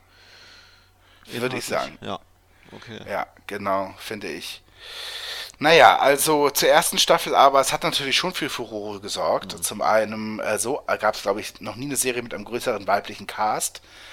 Und ähm, äh, es war halt auch ein Riesenhit gleich bei Netflix. Also du hast ja vorhin schon bei House of Cards diese ja doch inoffiziellen Zahlen, aber irgendwas wird schon dran sein. Vielleicht nicht genau auf die Kommastelle, aber ja. prinzipiell wird es schon stimmen, zumindest so vom Ranking her. Und Orange is the New Black war gerade am Anfang eine der meistges die meistgesehenste Serie bei Netflix. Genau, also äh, House of Cards wurde vielleicht mehr darüber diskutiert oder so, zumindest gefühlt für mich, aber äh, Orange ist die Serie, die am erfolgreichsten war für Netflix. Ähm, lange Zeit und auch jetzt zuletzt immer noch sehr erfolgreich war. Also ähm, das haben die Leute wirklich sehr gerne gesehen. Ja, und hat auch, ähm, wie hast du den Bass so empfunden damals? Also, was ich mich zumindest erinnern kann bei dir, ähm, dass du ja auch immer so ein bisschen negativ eingestellt warst gegenüber Netflix und ich glaube, mit der Serie hast du, hast du dann auch, ähm, hat dich das so ein bisschen gecatcht, ne? Dass, dass Netflix auch gute Serien produzieren kann. Oder für dich Serien vielleicht, die deinen Geschmack treffen. Habe ich zumindest so abgespeichert. Dass es so deine erste Ja, Netflix-Serie war. Ja, weiß ich nicht genau. Kann sein, dass es so ist, ja. Ich habe auch ein bisschen später angefangen, Ja, ne? weiß ich, ja. Ja, ich glaube, ich habe so 2014 oder 15 angefangen. War das nicht sogar, war das sogar so, dass ich das vorher geguckt hatte und dir das empfohlen habe? Kann sein. Ja. Die Sache ist, wir haben mal einen Podcast gemacht ähm, zum Thema genau, Dramedies. Ja. Ach ja, das war Und das in dem- dafür, im- richtig. Genau, und im Zuge dessen habe ich Orange geguckt und wollte halt nur so mal den Eindruck gewinnen für den Podcast und habe dann relativ schnell zwei Staffeln geguckt. Ja. Ähm, ja, also Netflix selber übrigens hatte auch gesagt, die haben damals noch Statements veröffentlicht, dass es ein tremendous Success wäre und 2013 haben sie das gesagt und das wird ähm, die Serie sein, die in diesem Jahr unsere meistgesehene Serie war. Ähm, und alle Rekorde damit gebrochen wurden, irgendwie, die Netflix bisher aufgestellt hat. Wie gesagt, Netflix war da jetzt noch nicht so weit mit ihrem Original Programming, aber sie haben damals ähm, äh, schon gesagt, dass das dass Orange was Besonderes war in Sachen Zuschauererfolg. Es war auch die es war auch die erste Award-Serie Ja, von Netflix, soweit ich weiß. Ja. Und äh, mein Thema ist es ja heute sowieso, also starke Frauenrollen insofern. Ähm, ja, und inhaltlich habt ihr es für mich sowieso schon abgegrast, deswegen war ich jetzt ein bisschen ruhig, aber ich habe auch äh, zumindest drei Staffeln gesehen und ach so. Ja, dann, ja, dann sag's doch. doch. Ja, ich äh, äh, weiß ich nicht. Ich habe mich an der Stelle nie bemüßigt gefühlt einzugreifen, weil ich ähm, das, was ihr gesagt habt, eigentlich äh, durchaus, durchaus unterschreiben konnte. Ähm, und aber auch finde, nach allem, was ich jetzt gehört habe, wie gesagt, nur drei Staffeln gesehen, aber es klingt alles so, was ich höre und mitbekommen habe, dass tatsächlich sieben Staffeln ähm, auch tatsächlich genug sind. Und ich meine, es war ja auch damals dann schon so, dass tatsächlich die Staffeln 5, 6 und 7 auf einen Schlag bestellt wurden, was ich schon ähm, durchaus einen beeindruckenden Zug fand. Also sozusagen, wir haben äh, das, das Vertrauen, Vertrauen, dass es funktioniert und zwar nicht nur von ähm, ja, nicht nur in der Marktforschung, nicht nur bei den Zuschauern, sondern auch, dass es inhaltlich trägt. Ähm, ja, wie gesagt, ich kann es jetzt nicht beurteilen. Ähm, es klingt für mich schon so, als trägt es nicht mehr unbedingt. Ähm, aber trotzdem für Serienmacher auch schön zu wissen, dass man da so ein Vertrauen bekommt. Also allein, ich glaube schon, dass es äh, wichtig war, ähm, wie Orange sich halt entwickelt hat jetzt, dass diese Dreifachverlängerung kam. Also dadurch, dass man es drei Jahre verlängert hat, glaube ich, konnte man überhaupt erst diesen Plot ähm, planen oder der Plot war so geplant und der wurde gepitcht gegenüber Netflix und Netflix hat gesagt, ja, so wollen wir es machen, weil wenn zum Beispiel nur für eine fünfte Staffel verlängert worden wäre, weiß ich nicht, ob man dann diesen Riot, diese Riot-Staffel gemacht hätte, im Hinblick darauf, dass man ja gar nicht erzählen könnte, vielleicht, was danach kommt. Ja. Also diese langfristige Planungssicherheit hat halt die Serie inhaltlich geprägt. Ja. Äh, habt ihr auch das damals so empfunden, dass das Feuilleton mega begeistert von Orange war und richtig viel drüber geschrieben hat? Ja, doch, definitiv. Also es Ja. hat echt, es hat breit stattgefunden, ähm, was dann auch nochmal eine neue Erfahrung auf jeden Fall war für ähm, vor allem für Video-on-Demand-Serien, aber auch äh, in der deutschen Serienlandschaft so breit habe ich gefühlt äh, lange vorher keine Serie wahrgenommen. Ging mir auch so. Ich fand es auch ganz verrückt, dass ich, ich glaube, als die dritte Staffel gestartet ist, habe ich eben zwei eben schon gesehen und ähm, auf einmal war das total plakatiert. Ich erinnere mich an richtig viele is the New Black Plakate damals. ja. Ja. Und das fand ich total abgefahren, dass ähm, eine Serie, die ich ja dann dann letztlich ja doch sehr mochte, auf einmal mich so in der Bahn oder auf dem Nachhauseweg von der Arbeit so begleitet hat irgendwie. Ja. Ja, dann äh, geht's ja hoch her bisher so, ne? Gibt einige Contender schon hier für die. Hall of Fame. Ja. Aber ich sag mal, The Goldbergs sind ja auch noch dabei. The Goldbergs. 80er. ABC. Hä? Status Quo. Ja, wir erinnern uns. Ah, Foreigner. Ah, Ja. ja, ja. dann erzähl doch mal, Adam- Jan. Achso, oder Ah. Basti? Basti. Nee, Jan. Nee, passt, Aber Jan gibt ja heute machst. gern ab. Hm? Ja, aber weil ich bin, Aber- aber, bin wirklich nicht der Goldbergs-Experte. Ja. Aber du legst zuerst auf, okay. nee, du legst zuerst auf. Ja, Biggie, jetzt sag doch mal, wer ist der coolste aus der Gruppe? So, jetzt aus der Leitung, ich muss telefonieren. Okay, also, äh, The Goldbergs, genau, das ist die Serie von Adam Goldberg, der auch selber, der hat die erfunden und ist selber Protagonist, wird dort von einem jungen Herrn gespielt, dessen Namen ich auch nach sechs Staffeln nicht aussprechen kann. Und ähm, wir erleben quasi seine Kindheit in den 80ern oder besser gesagt in 1980 something, denn die Serie spielt irgendwann in den 80ern. Mal werden popkulturelle Referenzen von den Anfang der 80er gemacht, irgendwann natürlich aber auch von Ende der 80er. Also da ist die Serie jetzt nicht so konsequent, da nimmt sie sich die Freiheiten raus. Genau, und Adam Goldberg wächst in einem jüdischen Haushalt auf, äh, mit zwei Geschwistern, einem sehr mürrischen Vater ähm, und äh, äh, seiner Mutter, die eine sogenannte Übermutter ist, eine Smother, eine, wahrscheinlich- wofür steht die Smother? Supermother oder sowas? Ähm, und die erdrückt alle mit ihrer Liebe und mit ihrer Zuneigung und was die für die machen würde. Und ist aber natürlich auch eine ganz schöne Klucke. Und ähm, Adam ist selber großer Filmfan und Nerd und äh, liebt äh, seine Actionfiguren und seine Videokassetten. Für ihn ist es das Größte, in die Videothek zu gehen und, und, und sich mit Filmen zu beschäftigen. Und die, der Rest der Familie kann damit aber nicht so viel anfangen. Denn sein Bruder ist ein ganz schöner Trottel, der immer denkt, äh, jede neue, äh, jeden neuen Trend könnte er am besten, sei es Beatboxen, Karate, weil er Karate Kid gesehen hat, oder Skateboard oder whatever. Und die älteste Tochter Erika, äh, seine Schwester, ist ähm, äh, eigentlich äh, ja ein Teenie-Mädchen, was mit dem ganzen Kram von der Familie überhaupt nichts zu tun haben will. Sie will irgendwann mal Sängerin werden, schwärmt für Popstars und ist an ihrer Schule relativ beliebt, was ihre beiden Brüder nicht sind. Und das ist eine schöne Familiencomedy und ähm, spielt eben in den 80ern und das haben wir natürlich im Vorfeld schon mal gehabt mit Wunderbare Jahre. Der Vergleich war jetzt im Start sehr da. Ne, wir wissen, Wunderbare Jahre war die Serie in den 80ern. Kevin Arnold war da die Hauptfigur und äh, der erzählt von seiner Kindheit in den 60ern. Und hier haben wir das Ganze eben natürlich heute, 2013, und wir gehen zurück in die 80er. Naja, klar. Ähm, war auf jeden Fall der Start für ABC, äh, eine Menge Period-Comedies zu machen. Und generell war das natürlich so eine der ersten Serien, die sehr doch die 80er abgehypt hat. Also als es gestartet ist, fand ich gefühlt schon, dass die 80er schon so ein bisschen durch sind. Ja. Also in der Musik haben wir das als Revival gehabt. Und ähm, äh, es gibt eben so viele Podcasts, die irgendwie sich äh, mit 80ern beschäftigen und Die, in der Zeit, so mal- 2013, fand ich, war eher so eine 90er-Welle gerade. Naja, nee, ich hatte das schon noch mit den 80ern. Also Okay. so dieses ganze Back to the Future-Ding ging ständig ab und so. Also das war so mein Gefühl und dachte mir bei den Goldbergs am Anfang so, oh, muss das jetzt sein?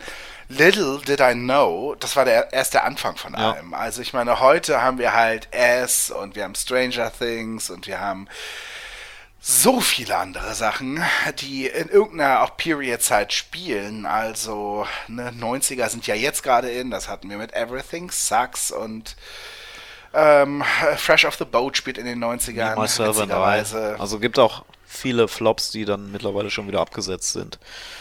Ich will auch nur kurz sagen, dass äh, dieses vor ein paar Wochen jetzt auch das nächste, die dritte Period Comedy bei ABC gestartet ist, denn wie gesagt, die 80er und die 90er haben wir schon. Was fehlt? Die 70er. Und das haben wir mit The Kids Are Alright. Also ABC macht genauso weiter. Ich werde da sehr müde mit der Zeit, aber The Goldbergs, ich finde es immer noch super, ich bin immer noch dabei. Man sieht, wie Adam größer wird, äh, wie er zum bisschen auch so erwachsener hier mit mit seinen Kollegen und so weiter, aber die Geschichten an sich bleiben schon ein bisschen gleich, ja.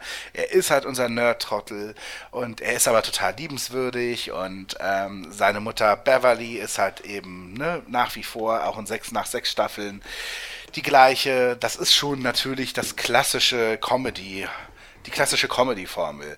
Übrigens auch mit der Moral am Ende.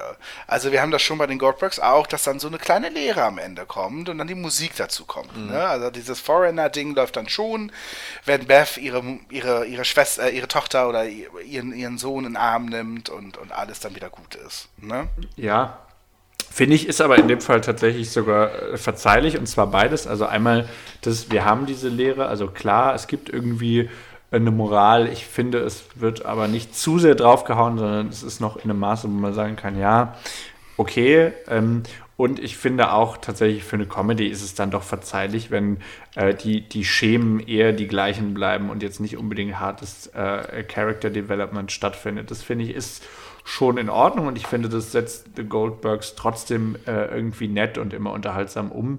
Ähm, trotzdem stimmt es natürlich so, wie du sagst. Also es ist jetzt nicht ähm, es wird keine, keine Geschichte horizontal erzählt, die jetzt wirklich bewegend ist und ich muss nicht unbedingt die Geschichte mitnehmen, um, äh, um Verständnis für die Serie als äh, in, in ihren einzelnen Folgen zu entwickeln.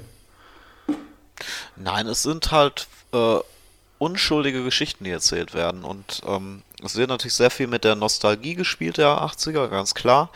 Deswegen vielleicht auch dieser moralische Zeigefinger. Äh, das ist ein Stilmittel, was früher viel mehr angewendet wurde in Serien, was dadurch bewusst jetzt bei Goldbergs rauskommt. Ähm, es sind, wie gesagt, unschuldige Kindheitsgeschichten, die wir gar nicht so nachvollziehen können. Das finde ich das Spannende, dass wir die Serie so gut finden, weil wir sind nicht in den 80ern aufgewachsen, aber ähm, wir haben natürlich irgendwann auch mal mit der 80er-Kultur sind wir in Berührung gekommen. Ähm, und trotzdem mögen wir die es Serie. Es sind ja auch familiäre Strukturen. Genau. Es sind ja, es sind ja auch familiäre Strukturen, die wir kennen. Ja. Also, wie zum Beispiel eben Beth, jetzt gerade in einer ganz aktuellen Folge, kommt jedes Jahr mit zum Fieldtrip, also zum Wandertag, zum Klassenausflug mit. Und irgendwann will das Adam halt nicht mehr, ne, weil es peinlich ist, wenn die Mutter mitkommt. Ja. Und er sagt, äh, die man will in den Freizeitpark und er sagt, hast du es nicht gelesen? Der ist abgebrannt irgendwie. Und sie glaubt das. Mhm.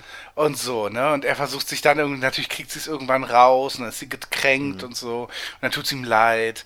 Und so eine Geschichten. Aber ich sag mal, in gewisser Weise sind das ja schon so Sachen, die man ja auch ein bisschen kennt, wenn man sich für die eigenen Eltern schämt oder so. Klar. Ne? Ja.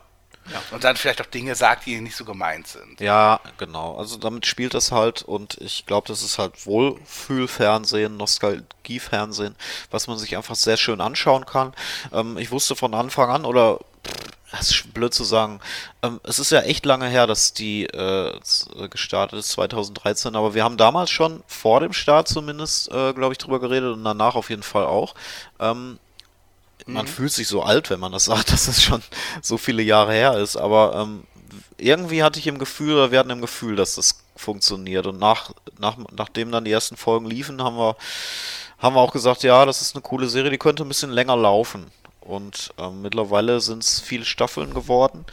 Sechs. Sechs, ähm, ja.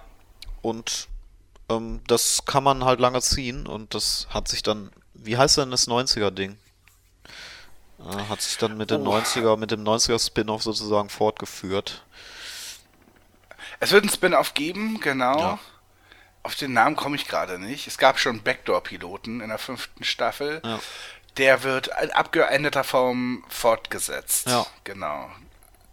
Ähm, damals hieß das 1990 something. Mhm. Aber ich bin mir nicht sicher, wie das jetzt final heißen wird. Mhm. Meinst du doch, oder? Ja, klar, genau. Ja. ja. Ja, also na klar, ein bisschen Entwicklung gibt es in den Figuren übrigens schon. Ne? Da kommt auch mal ein Boyfriend dazu. Da überlegt Erika, die hat dann noch eine Zeit, da ist auf dem College, sowas. Mhm. Ne? Da kommt ja. schon noch ein bisschen was hinzu, aber ansonsten, naja, ist das halt schon dieses. Man ist auch irgendwann sehr eingespielt. Also es gibt schon jetzt in jeder Folge immer den Moment, in dem ähm, Adam Balls, nee, ich muss die Stimme ein bisschen anders machen, Balls, keine Ahnung, sagt, also so, so wie Scheiße oder so, ne? In dem Fall, das ist immer das Ding, was kommt. Oder es gibt immer das lustige Wort der Folge, was tausendmal wiederholt wird. Also so ein lustiges Wort, über dann wird sich gestritten und es wird dann tausendmal irgendwie in einem Dialog erwähnt. So, das ist schon so ein bisschen das sehr übliche. Aber ich stimme euch vollkommen zu, es ist ein absolutes Wohlfühlfernsehen und ist für ABC nach wie vor ein großer Hit. Ich sehe hier kein Ende so bald. Also, Ja, das muss ich auch sagen. Ja. Und was ich übrigens auch mag, ist, dass die Serie sich ein bisschen, vor allem gegen Ende, immer so ein bisschen vermischt mit dem, was Adam Goldberg, der Erfinder, wirklich erlebt hat. Denn wir sehen zum Abspann immer noch ähm, Videoaufnahmen, alte, wo er als Kind Ja, war stimmt. oder so. Ähm, das vermischt sich, das finde ich sehr schön. Oder was es häufig auch gibt, das erfahren wir dann beim Abspann, wenn beispielsweise, mal angenommen jetzt eine Folge, Adam hat eine Brieffreundin. Und er lernt die dann kennen und es ist alles ganz anders, als er sich vorgestellt hat. Und am Ende werden sie aber doch Best Friends und halten Kontakt. Und in dieser Folge, in der das gespielt wird, gibt es zum Beispiel eine Brezelverkäuferin. Und dann kommt am Ende im Vorspann raus, dass die Frau, die die Brezelverkäuferin gespielt hat, in Wirklichkeit die damalige Brieffreundin von dem Erfinder Adam Goldberg ist. So, und sowas wird dann im Abspann irgendwie mal ein bisschen aufgelöst, so in Interviews oder irgendwie sowas in dem Dreh. Oder wir haben es auch manchmal, dass dann die Darstellerin von Beverly Goldberg mit der echten Beverly Goldberg zusammensitzt und äh, die irgendwie über was reden und so. Das mag ich, diese Transparenz dahinter irgendwie mag ich tatsächlich auch. Und das ist tatsächlich was, was man eigentlich erstaunlich selten sieht, weil irgendwie gerade bei halbwegs wahren Geschichten oder Geschichten, die irgendwie auf wahren Begebenheiten basieren, möchte der Zuschauer doch am liebsten wissen, was es war, weil es dann irgendwie noch, noch schöner, noch echter ist. Äh, Und das wird erstaunlich selten gemacht und das macht The Goldbergs tatsächlich sehr, sehr schön und spannend. Sehr charmant, ja. Genau, zum Beispiel jetzt auch in einer ganz frischen Folge von ABC war es so, dass Beth irgendwann ihren Freundinnen, die auch alle Kinder haben, die auch alle mit Adam befreundet sind, ähm, eben in so einer Nachbarschaft und so, einen Trick erklärt. Und zwar der Guild-Mom-Brief. Also ein Brief, den die Mutter schreibt, ähm, um ihrem Sohn ein schlechtes Gewissen zu machen. Und dann hat sie, sie führt dann so einen Lehrgang, Beverly Goldberg, welche Worte müssen drin sein und wann. Und sie hat dann so einen riesen, ähm, wie so ein, wie so ein, wie so ein, wie so ein Serienpitch, wie so ein Development, so mit ganz vielen Pfeilen, so eine Tafel und so, wo so eingekreiste Stichworte sind und so. Und wie so ein Tutor erklärt sie dann, okay, und spätestens auf Page 3 muss der Satz kommen, I feel I have failed as a mother und so weiter. Und die schreiben alle eifrig mit und am Ende der Folge siehst du eben, wie ähm, Wendy McLondon Covey, die Schauspielerin von Beth Goldberg, mit der echten Beth Goldberg eben in so einem Regiestuhl sitzt und sagt, okay, ich habe hier einen Originalbrief, es sind zwölf Seiten und so Geil. und dann daraus vorliest und so. Und sowas finde ich schon irgendwie lustig. Was es für die Synchro natürlich ein bisschen schwer macht, aber das ist uns ja egal. Übrigens, was für ein Verbrechen, dass diese Serie im Disney Channel läuft, Ja. oder? Ja, das äh, Wahnsinn. Also äh, das Einzige, was quasi noch schlimmer wäre, wäre für mich Super RTL oder vielleicht RTL Nitro. Ähm, Verstehe ich auch nicht, aber ähm, Es wäre so eine gute Pro-7-Serie oder so. Also ich raff's überhaupt nicht. Man Ja. hat mittlerweile so viele Folgen, könnte es täglich senden ähm, und ein bisschen Abwechslung reinbringen. Und ich glaube, dass The Goldbergs in Deutschland ein richtig großer Hit sein könnte. Hätte es nur den richtigen Sender. Aber das denke ich mir eben auch bei anderen Disney Channel-Sendungen. Ich meine, sie wollten Roseanne zeigen. Wahrscheinlich zeigen sie auch The Connors. Ähm, The Fosters lief im Disney Channel und ich denke mir, like, what? Also ich weiß nicht, ich Aber ich- komme damit nicht klar. also andererseits denke ich mir, es ist vielleicht auch fast zu schade für Pro7, um zwischen Big Bang Theory und Two and a Half Men zu laufen. Ähm, andererseits würde es wahrscheinlich auch Pro7 ganz gut tun, da mal wieder was äh, Frisches, Neues, Nettes und Unterhaltsames, also wirklich nicht so Schlechtes reinzuhauen. Ähm, da, neben der Tatsache, dass es eine wirklich sehr gute Comedy ist, wo- wollte ich jetzt halt nochmal herausstellen, warum wir die hier auch hier nominiert haben. Unter anderem eben deswegen, weil es, weil es der Vorreiter war für diese Welle der, ähm, der Period Comedies, ne? Kann man schon so sagen. Zumindest Ja, im, ja, im auf jeden aktuellen Fall.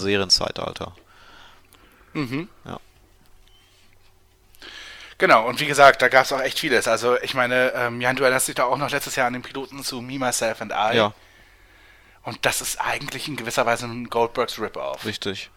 90er ist Ja, ein bisschen und damit ist- 90er eher, aber ansonsten ist es genau dasselbe. Also wir haben drei Zeitebenen Genau. von einer Figur, aber, aber selbst da innerhalb äh, ist das alles gar nicht so unähnlich gewesen. Richtig. Auch die Hauptfigur, also so, also finde ich. Ja. Aber naja. Ja, Goldbergs ja hat da echt einen Trend gesetzt. Ja, hat's.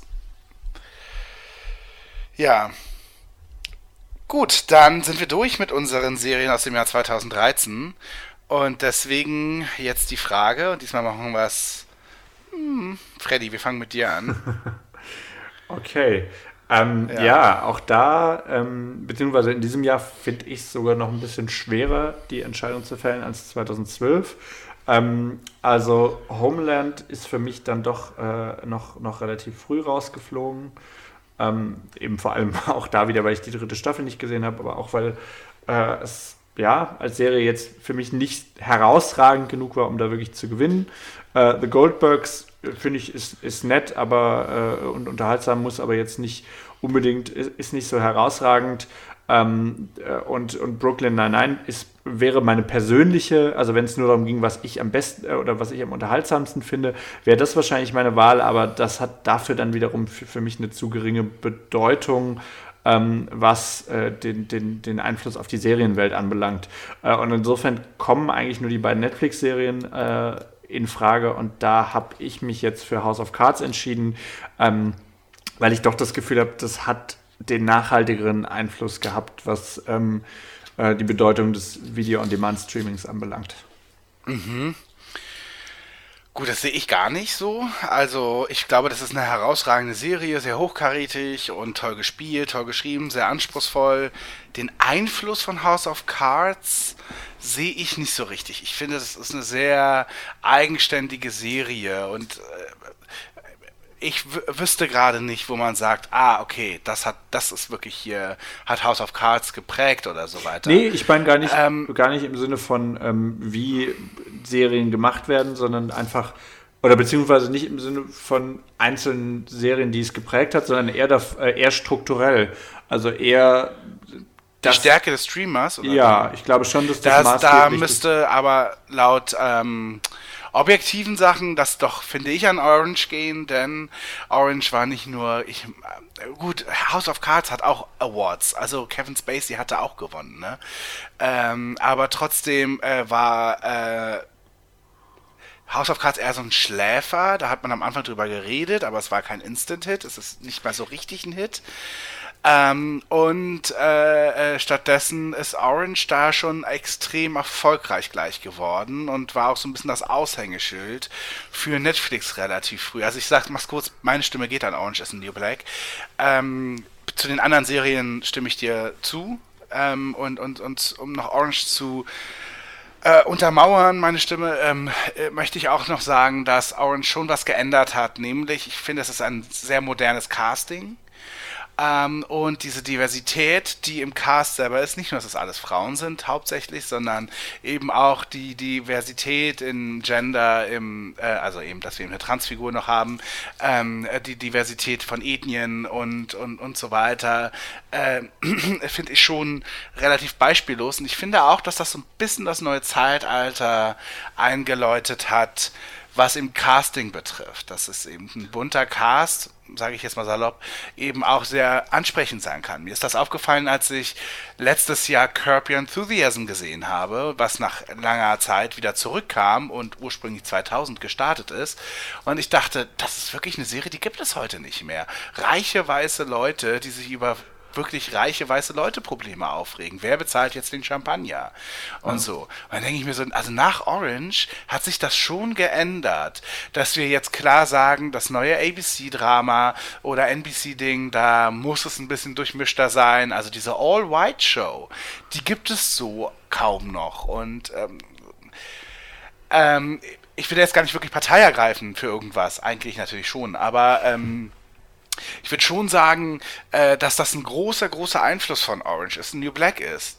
Ja. Wer hat denn, Moment, aber nochmal kurz, wer hat denn wirklich geglaubt, dass so eine Sendung mit so einem Cast ähm, und, und, und, und, und dann doch ein, also auf der einen Seite ist es wahnsinnig divers, auf der anderen Seite sind es nur Frauen. Und auch unterschiedlichen Alters und so weiter. Und ich glaube, da gab es nicht viel Vertrauen im Vorfeld bei den Sendern. Hätte man gesagt, nee, sorry, aber irgendwie so fehlt uns da. So, wenn Sex ist, dann ja nur zwischen Frauen und so weiter. Wo ist da der Sex? Oder irgendwie sowas für den heterosexuellen Mann und so. Ähm, und trotzdem wurde es ein Hit. Und das finde ich ist echt ähm, eine Strahlkraft, die diese Serie hat.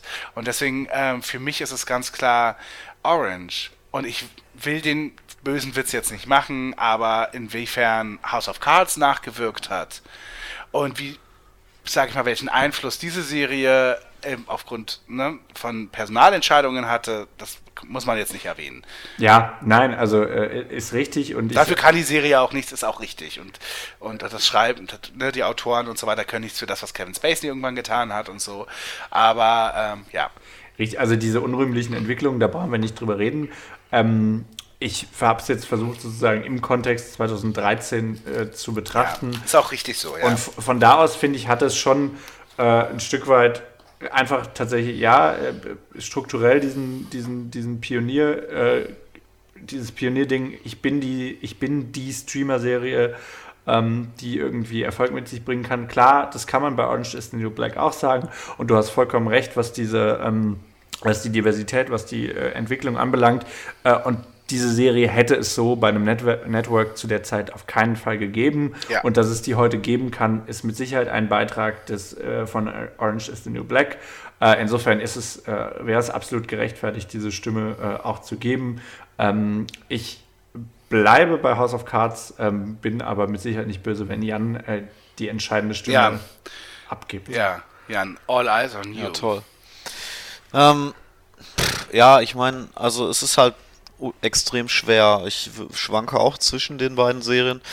Und ähm, House of Cards ist einfach ähm, unfassbar guter Polit-Thriller, den man, ja, wo man ruhig sagen kann, ähm, das gab es vorher teilweise auch schon und äh, vielleicht auch nachher in etwas komprimierterer Form. Dieser Charakter Frank Underwood ist halt ähm, für mich das Neue auch gewesen.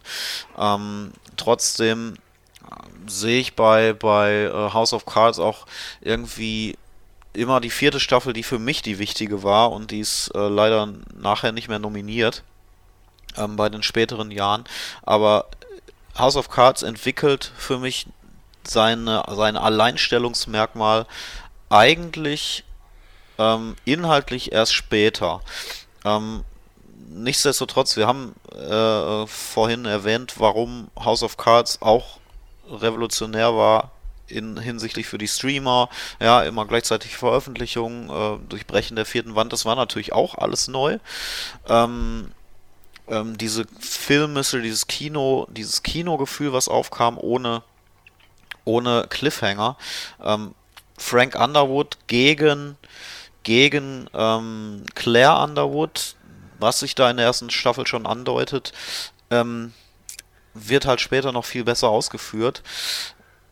Ja, ich fand, also ich würde schon sagen, dass die Serie auf jeden Fall einen, einen großen Einfluss hatte.